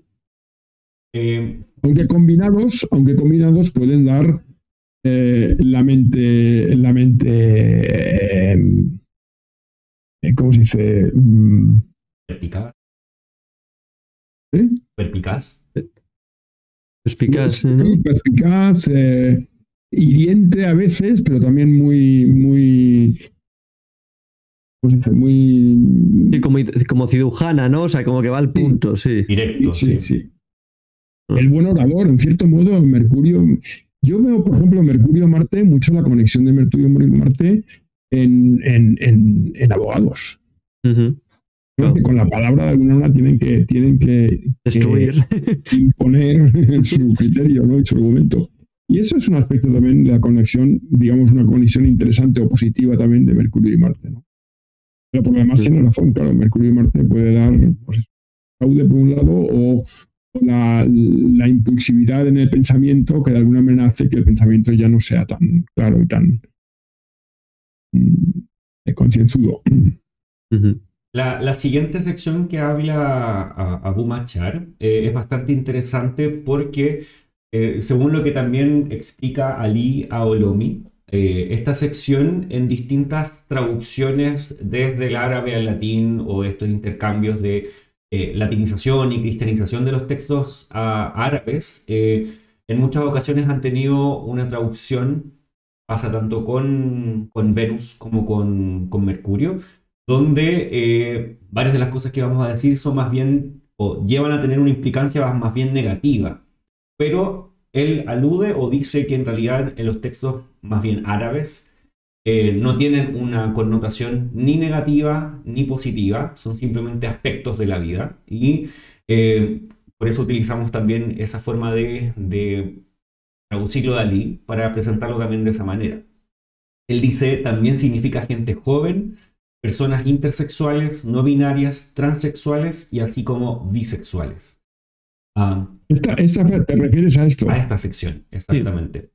Porque estas palabras no creo que vengan de Ali Masar, ¿no? No, directamente no. Eh, Transexual no, no creo que vamos a hablar de transexual. Él dice, el, el chico este que traduce en, en el. donde Porque él tiene un Patreon, que es donde va traduciendo el árabe, y entonces él pone las dos palabras en árabe escritas, y él pone una Mm. nota al pie, que hoy día eh, lo que significarían en árabe en su época podrían hoy día significar estos Ya, ya, ya, conceptos. ya. Es decir, que la- eh, como que en la medicina árabe se tenía constancia, ¿no? Como de que había personas que, que su cuerpo o su mente no coincidían y, y como que se, se estudiaban este tipo de aspectos. Y es lo que ha dicho Max, que se ve que luego al traducirse al latín, claro, muchos monjes o, o la gente que lo traducía directamente o, o ponía sodomia, ¿no? O ponía algo sí. negativo o directamente lo ignoraba y lo, tachaba y, y pasaba a otra cosa.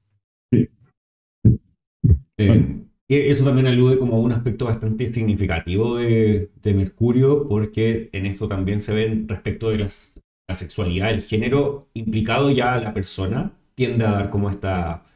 eh, podríamos hablar como de andrógino, que no es como tan marcado eh, una tendencia sexual o condición. Eh, No, de hecho, de hecho la, la- la juventud, él habla de la gente joven, además en la misma frase. Es que el joven, el adolescente, es, es, una, es, un, es una edad en la que todavía no se han desarrollado los, los, eh, las. Los Los, atributos, ¿no? De, de cada sexo. sexuales secundarios, ¿no? Pero digamos que eh, el, el adolescente todavía es más andrógino, en cierto modo. Cierto. Um, también significa el intercambio de dinero, los impuestos, los libros de contabilidad, la contabilidad, la retórica, la escritura, los engaños del habla, la poesía, la calumnia, eh, nuevamente el engaño, eh, las palabras tramposas, los falsificadores y sus papeles, gastar lo que se posee en el aprendizaje y en el conocimiento de las cosas ocultas y ocultistas, la astrología. También significa mercados, compra y venta, intercambios, socios, comerciales, contratos, hurtos, robos, astucia, tratos turbios, actividades rápidas o ágiles, inc- inconstancia, diplomacia, paciencia, discurso que pacifica y enfurece, abogados que, disfrazan, o que disfrutan discutiendo o argumentando, nerviosismo, aquí. Exacto. Excelencia en la religión, modales elegantes, protectores y defensores, guardián de hermanos y vecinos, habilidad con las manos, artesanías y artesanos, perfeccionismo, afán de superación, barberos, terapia con ventosas, habilidad en la casa, animales pequeños y canales y ríos pequeños. Eh, la naturaleza de Mercurio es cambiante, siendo beneficioso con lo beneficioso y perjudicial con lo perjudicial. Eh, Mercurio es del día cuando asciende, es decir, es matutino, y de la noche cuando se pone. Eh, y los hijos de Mercurio son carpinteros, escribas, artesanos, mensajeros. Quiere decir que es orto, orto helíaco, es decir, que asciende antes del sol y se le puede ver, o se pone y se le puede ver porque va después del sol, ¿no? Lo que eso a lo que se refiere no es, eh, es, es, hasta cierto punto excepcional que se le vea como matutino o que se le vea como vespertino, porque como siempre está tan cerca del sol, es como que de alguna manera mantiene esta neutralidad, ¿no? Porque no llega a ser del día hasta que no es matutino y no llega a ser como de la noche hasta que no es vespertino visualmente, ¿no? Técnicamente podemos decir que es, podemos, yo por lo menos lo hago así, técnicamente es, em, es diurno y está después del sol. Pero claro, tiene razón, no se le ve todavía, ¿no? Y hasta a lo mejor, a lo mejor los antiguos en un principio lo veían, lo veían como diurno en el momento en el que sale de los rayos del sol. Queda un poco, queda un poco. Sí. mientras, todo claro, no es visible, visible. Literalmente. Eh, bueno, y las. Y que también. No, no, que siempre va a comentar que también se hace mención, ¿no? Como que cuando se habla del tema de bajo los rayos del sol o esta, esta situación, ¿no? Como incómoda o negativa para los planetas, como que se da a entender que Mercurio la sufre, pero la sabe cómo sobrellevar, ¿no? Porque está acostumbrado a estar siempre en esa, en esa situación que como que no es lo mismo que Saturno esté bajo los rayos que, que esté Mercurio, ¿no? Que él ya está como, ya lo tiene por la mano, ¿no? Esto de estar siempre pasando cerca del sol. Incluso, no sé si es en... Un momento, no sé dónde es. Mm, recuerdo haber leído en, creo que es en Bonatti, no sé si lo voy a encontrar ahora así tan rápidamente. E incluso un, que, que, dice que el planeta, Mercurio cuando está junto al Sol, pues es una posición muy buena para Mercurio. Me parece que es aquí. Cuando el, y cuando el eh, Mercurio, estoy traducido del inglés, ¿eh?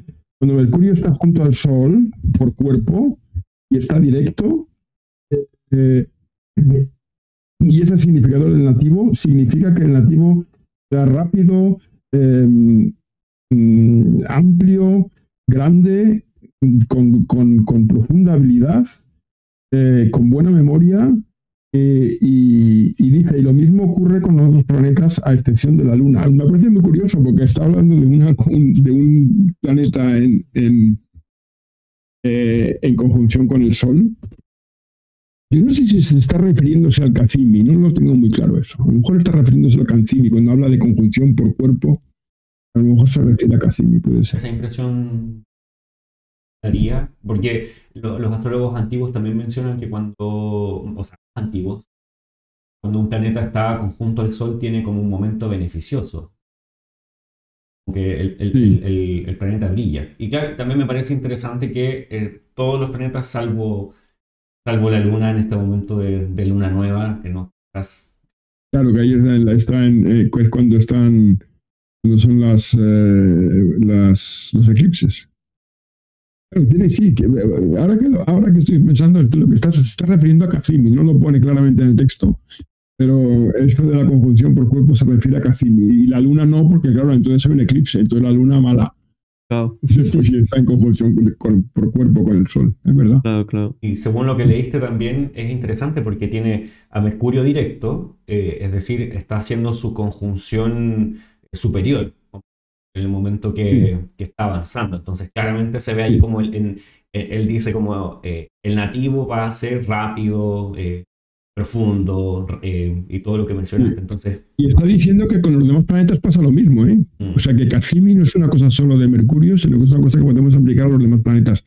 Según Bonatti, Por cierto, eh, claro, se trata de conjunción por cuerpo, lo, cual significa que Cassini solo ocurre cuando, el, cuando Mercurio o el planeta tienen latitud cero o latitud ah, muy cercana a cero.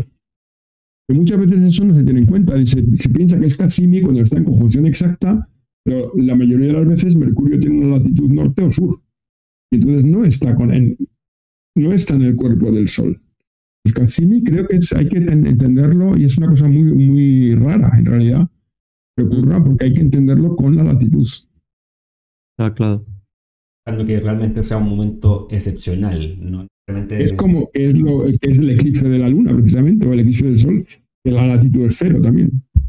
No, por eso dice que es negativo si es la luna, claro. Claro.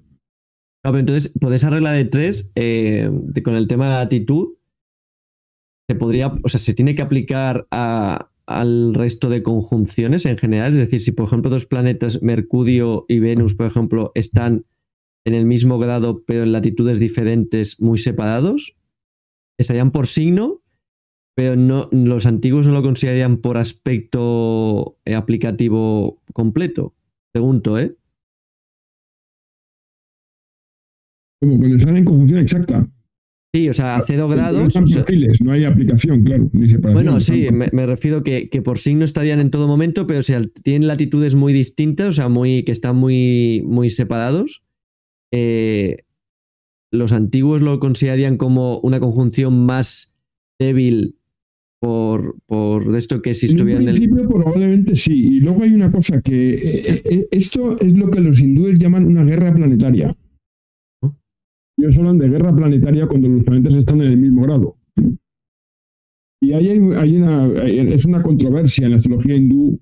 ¿Qué planeta gana la guerra? ¿No? Y una de las, de las eh, por lo menos de, los argumentos o de, las, de lo que hay que tener en cuenta, parece ser que es precisamente la latitud.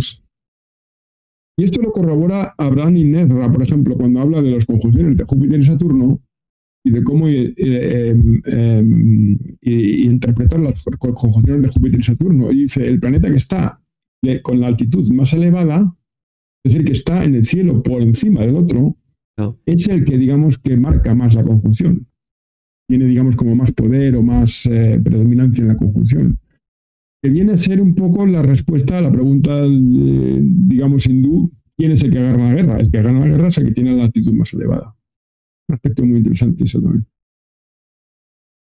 Claro, porque es un aspecto que a nivel visual se ve mucho, pero que en un programa de ordenador no, si no lo buscas no lo ves, claro. Claro. Bueno, y algo interesante que también mencionaba Bonatti, eh, y quizás podríamos conversar brevemente, si Bonatti dice que Mercurio está conjunto al Sol y es significador del nativo, el nativo va a ser así, de tal manera. Eh, ¿Qué considerarían ustedes que harían que Mercurio fuera eh, importante para el nativo y que para una persona realmente? y que todos estos elementos que hemos visto ahora hacen que sea una persona notablemente mercurial. ¿Qué, aspectos para usted son, son relevantes o que consideraría que hacen que su temperamento... De vista clásico, ¿no? Sí, claro. Sí, sí. Eh, no sé, ¿quieres decir tú algo, Gonzalo? Yo estaba pensando en, como en los, en los básicos, ¿no? Que el ascendente sea regido por algún signo de, o sea, esté en algún signo de Mercurio, o que este esté en la casa 1, ¿no? o, en, o, eh, con una configuración potente con, con el planeta que rija la casa 1. Así de manera más general. Bueno, sí, eso, bueno, eso, siempre sería importante. Lo que en la astrología árabe, por lo menos, tenemos esa distinción que hablábamos antes del, del em, espíritu del nativo. Entonces, el espíritu del nativo se deriva mucho de, de, la posición de la luna, en combinación con el ascendente también, y de la posición de Mercurio. Entonces, el planeta que tiene más regencia y, al mismo tiempo está mejor configurado con la luna o con, o con el ascendente, será el que es el, planeta que más marca el espíritu, es decir, el carácter del nativo. Entonces, digamos que una luna en un signo o, término de Mercurio y un ascendente también parecido, y al mismo tiempo un Mercurio que de alguna manera esté configurado con la luna, con el ascendente, sería, así brevemente, un Mercurio que marca el, espíritu del nativo. Y luego tenemos dos nociones más, yo diría, en la astrología clásica. aquí estamos entrando en el tema del, de cuál es el, planeta, eh, el, el, regente de la natividad. entonces tenemos la, la, la noción del muten, pueden ser el almuten de Luna y Mercurio, como el, regente nativo, pero también el almuten de los Gilet en general, ¿no? que será el, regente sobre el Sol, Mercurio, eh, Sol, Luna, ascendente, eh, y en segundo lugar la parte de la fortuna y la sifigia anterior al nacimiento. Entonces el planeta que tenga más regencia sería un planeta, y yo creo que eso sí que funciona, que es un planeta que tiene, digamos, más, eh, más peso, tiene, digamos, que marca el destino del nativo de una manera más contundente. Eh, yo pienso que lo del Almuten me parece una, una, una técnica válida, pero yo solo la aplico cuando realmente hay un planeta que es claramente eh, Almuten. Es decir, porque muchas veces tenemos a lo mejor dos o tres planetas, en realidad, si hacemos la cuenta, pues están parecidos, ¿no? Entonces ahí yo creo que se diluye más. Pues hay un planeta que claramente es más, eh, tiene más regencia sobre estos Hilek, es, el, es un almuten de la carta. Y luego la tercera, el tercer aspecto, que también lo tenemos en la astrología helénica en algunos autores, es mirar cuál es el planeta que más poderoso está. Eso me parece que es una cosa importantísima. Claro, un, eh, Warren Buffett, por ejemplo, por lo de los mercaderes y los en, sideral, ¿eh? tiene a Mercurio en Virgo en casa 10. Entonces, claro, esto es un Mercurio lentísimo, ¿no? Está en exaltación, además cerca del grado de la exaltación, está en casa 10. Entonces, em, creo que es en. Creo que es. Eh, ¿Cómo se llama este autor? El autor helénico. Que dice que un planeta situado de esa manera, en su domicilio, exaltación, en un ángulo, es, creo que le llama el planeta dominante o gobernante o algo así, ¿no? Entonces, eso es una, creo que eso hay que tenerlo en cuenta, evidentemente. Un planeta que está así tiene mucho poder y no solo influye, digamos, en el destino, que también tiene una gran influencia sobre el carácter del individuo. O sea, un, un Muhammad Ali con un Marte en casa 10 en Aries, por ejemplo. Eh, interesante, pensando también en que si bien entre los zodiacos hay variación, eh, los planetas eh, en, en, los dos casos siguen estando en una casa importante. No es que simplemente solo el signo, sino que la posición del, del planeta, o sea, tuviéramos los planetas solamente en su posición y sin los signos ya sabríamos directamente que ese planeta sí es predominante en la carta. Obviamente después con los signos sabemos cómo se, se relaciona con cómo es su... Sí, bueno, ahí tenemos también el, tema de los casas iguales a signos, o, bueno, pero en cualquier caso un planeta que está cerca del medio cielo, y totalmente independiente del el zodiaco es un planeta que es dominante. Potente, sí.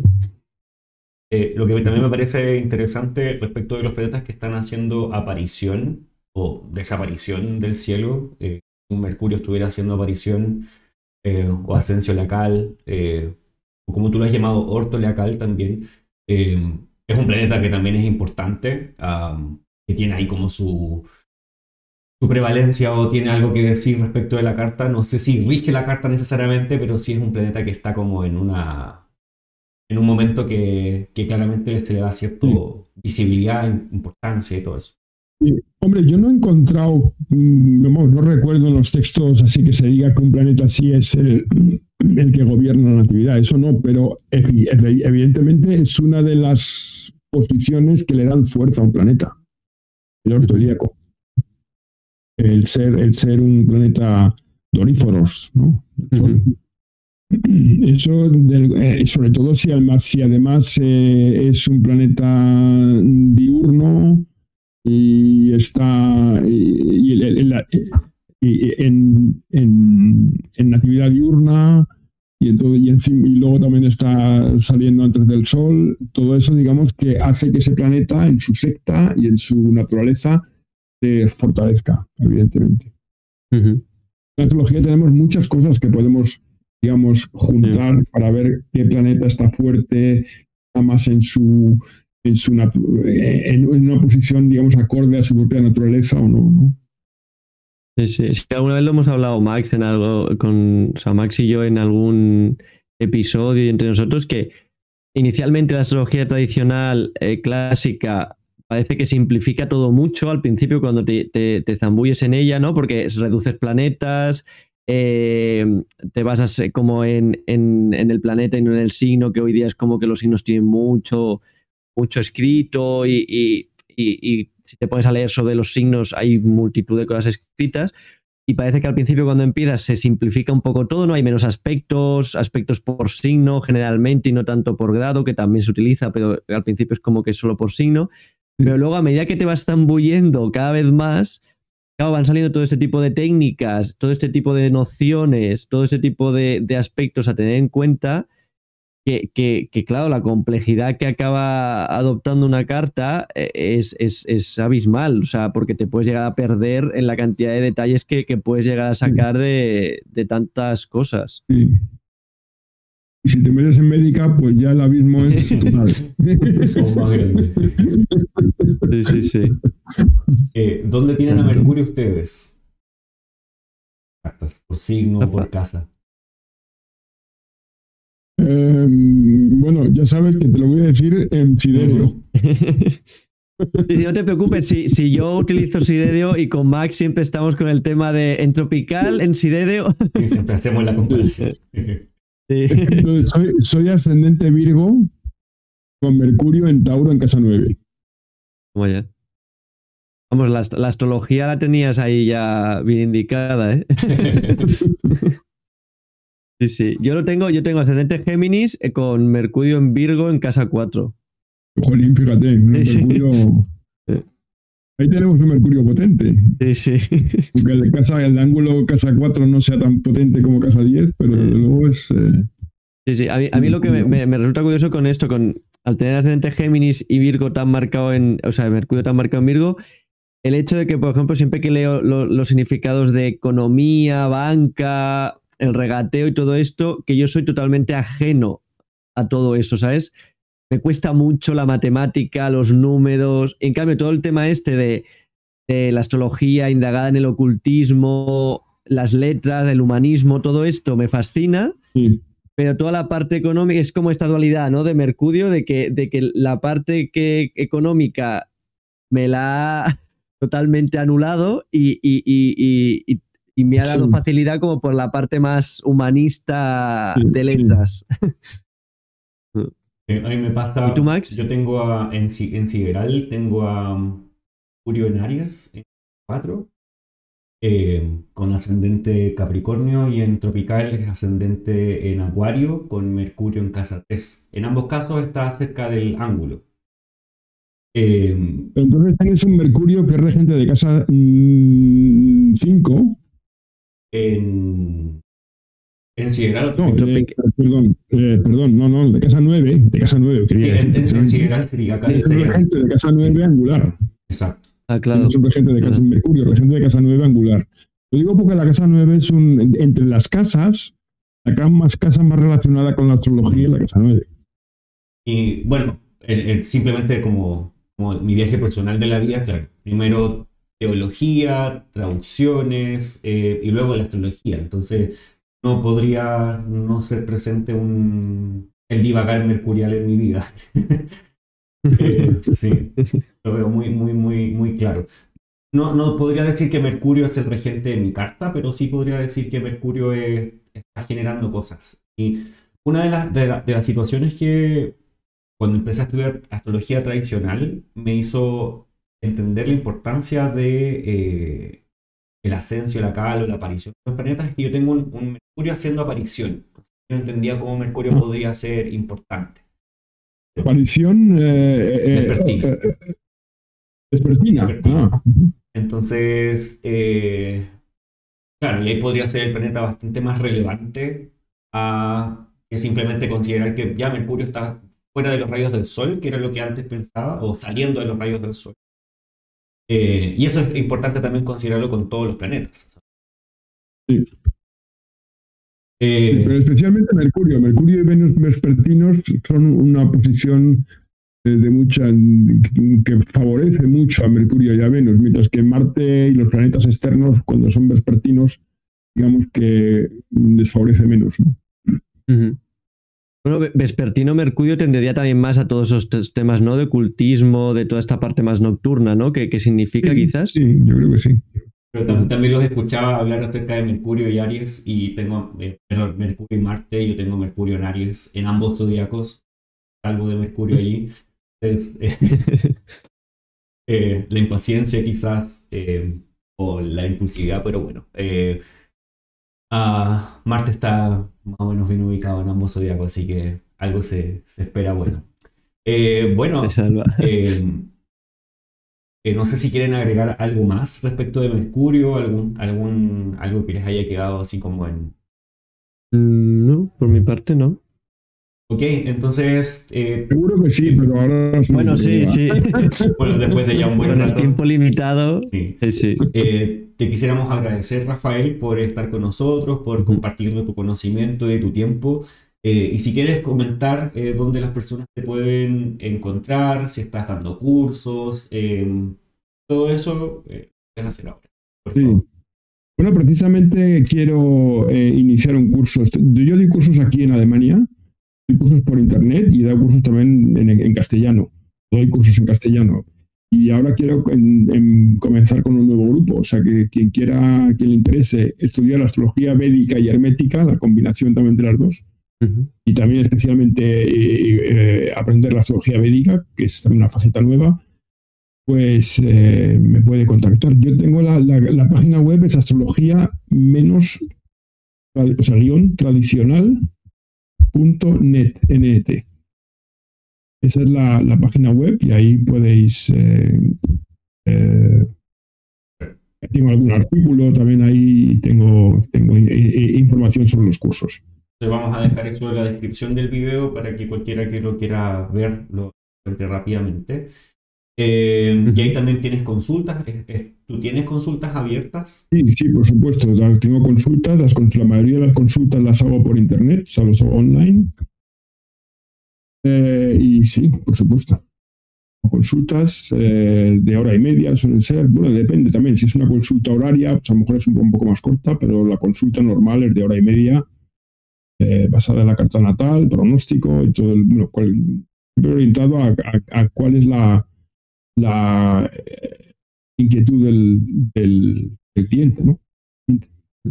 Y una pregunta, Rafael, por si a alguien le interesa, ¿el, libro que, publicaste eh, está, se consigue desde Amazon o, Bueno, son dos libros. Tengo el, ah. libro, el libro que, mencioné antes y luego más tarde, en el 2014, publiqué un libro que se llama, eh, traducido al castellano, Matriz Celeste, ese es el libro en el que explico la, eh, mm, todo el tema del, zodíaco sideral, también la historia de los orígenes del zodíaco sideral, la definición del zodíaco sideral, según mm, que me parece más, eh, más coherente, eh, basada en estructuras galácticas. Y es un libro que, que trabaja en las dignidades zodiacales, o sea, las cinco dignidades zodiacales y es un libro muy extenso de 600 páginas con muchos ejemplos también y también pues eh, intentando entender las diferentes funciones, porque las dignidades zodiacales en, en, su origen, sobre todo en la astrología étnica, tienen funciones diferentes. Y que no han de sumarse, ¿no? Como se hace en la edad medieval, que no se, no se suman, sino que cada una hace una función. Claro, cada uno tiene, digamos, su función especial y entonces es un poco lo que, lo que, lo que en este libro pues desarrollo, ¿no? Este libro solamente está en alemán. ¿Eh? Y ese libro está en alemán, sí. Lo he ah. empezado a traducir al castellano, pero claro, es un. Bueno, sí.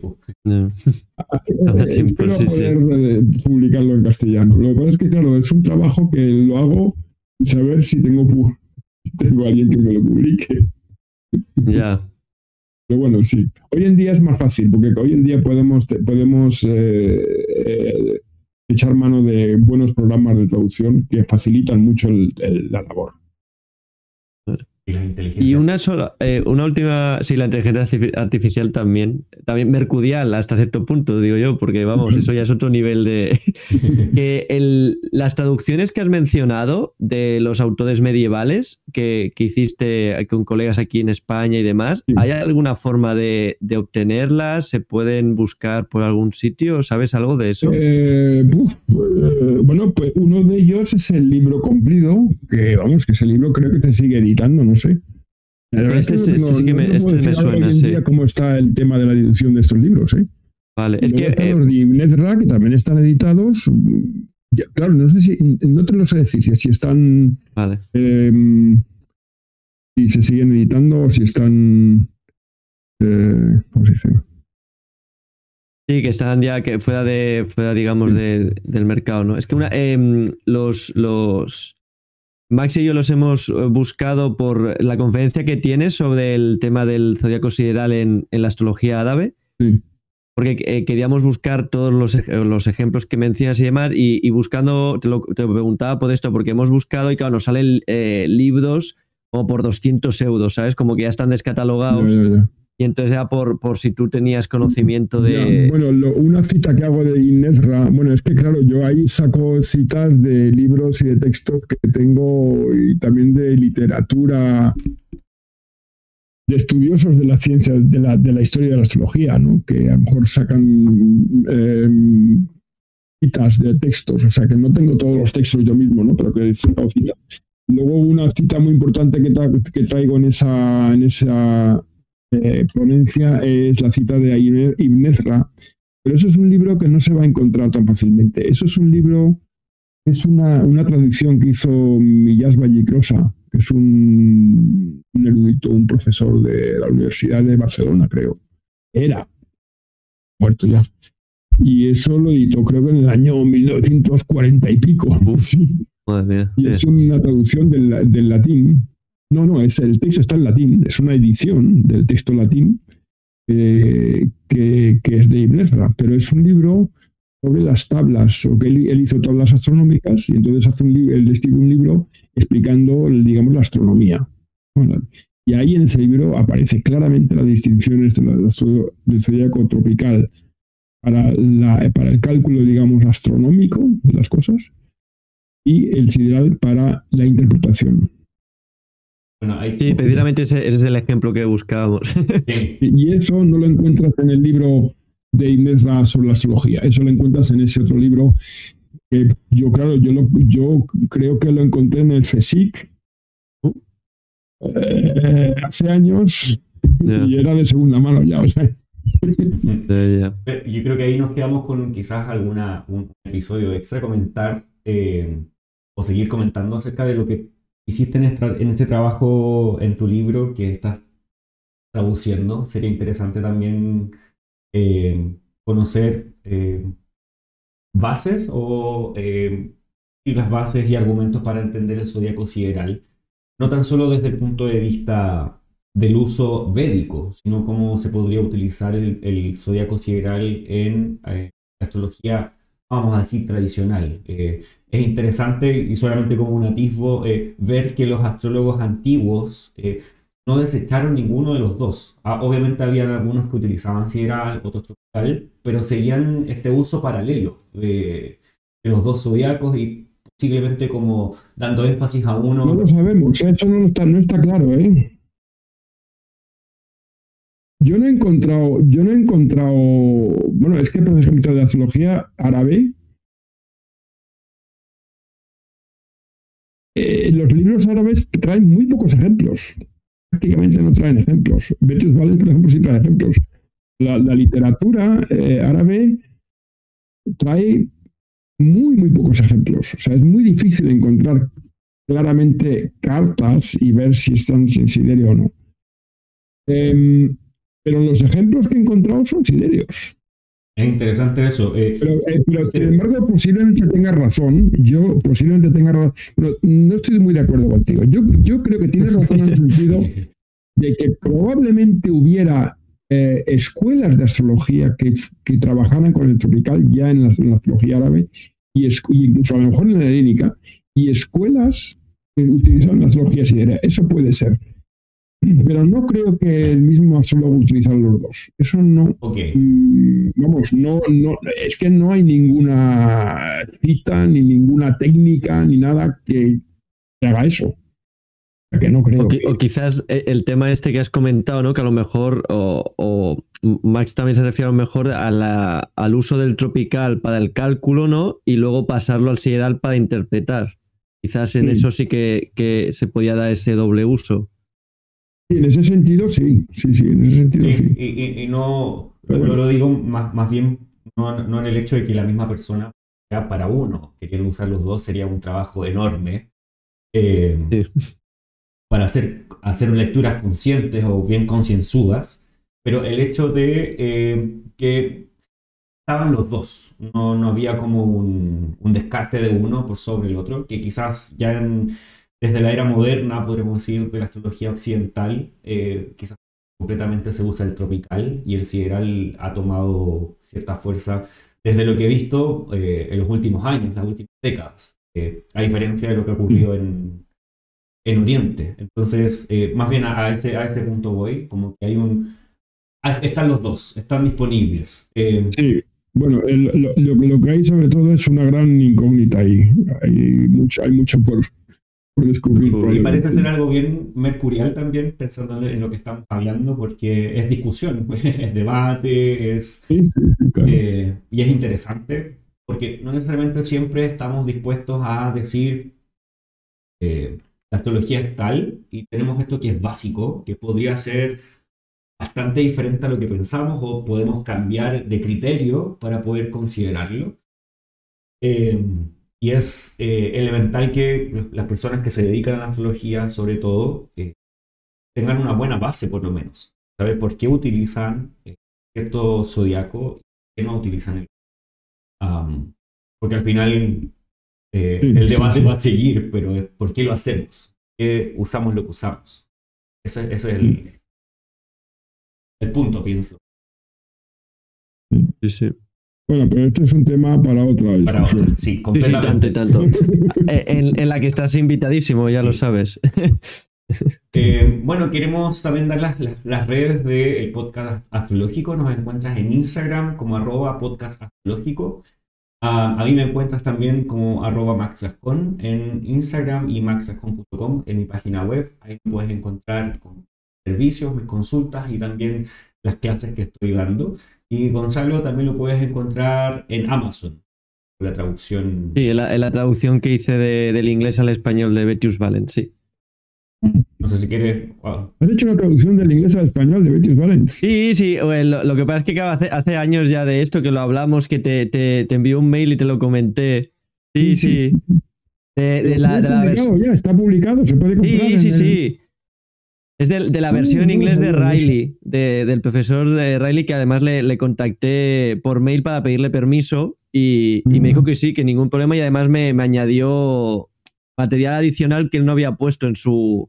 Y todos los libros de Sí, o sea, toda la traducción que tiene Riley hecha en el PDF este que está, que, que se puede acceder por internet, pues empecé de manera para mí, para tenerlo más, más fácil de consulta, algunos fragmentos y cuando me di cuenta me había traducido ya medio libro y ya al final lo acabé. Ah, pues a ver, cuando, cuando estoy en España, pues lo y... Eh. Bueno, es, está por Amazon, no es eh, publicación. Ah, no es... es... es. a partir de Amazon, sí. Amazon. No se puede comprar en las librerías. Eh, no, no, es, es, a través de online por Amazon. Lo, está tanto la versión Kindle por si, por si la prefieres versión virtual o versión física. prefiero el libro. La, física.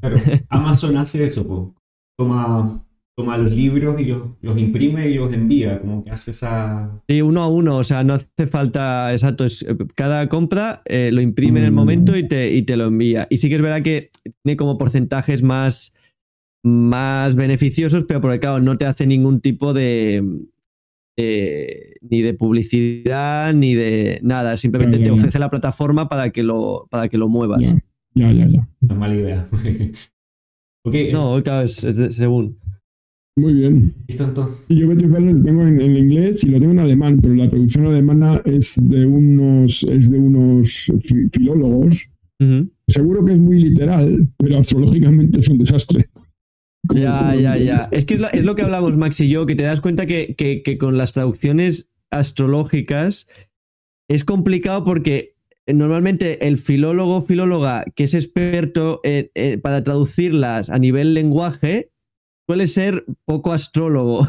Claro, no Entonces, claro, entonces, eh, hay- hay ahí- extrañas, claro. Exacto. Y, y los conceptos que coge no suelen ser los que utilizan en la, en la astrología, porque a mí me ha pasado a veces de leer libros que en vez de poner regente, pone, mm, no sé, el señorío o, o el Sí, sí, sí, gobernante, de que sabes que no es la palabra que se suele usar en castellano. Entonces ya ves que la persona no está muy, Sí, muy sí, sí. metida en el tema.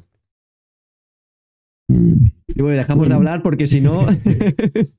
Ya. Entonces, Sí, yo tengo que, que terminar ya. entonces nos despedimos. Bueno, pues Estén, encantado gracias a ti, Lo mismo. Rafael Gonzalo, y nos vemos en un próximo Sí. ha sido un placer.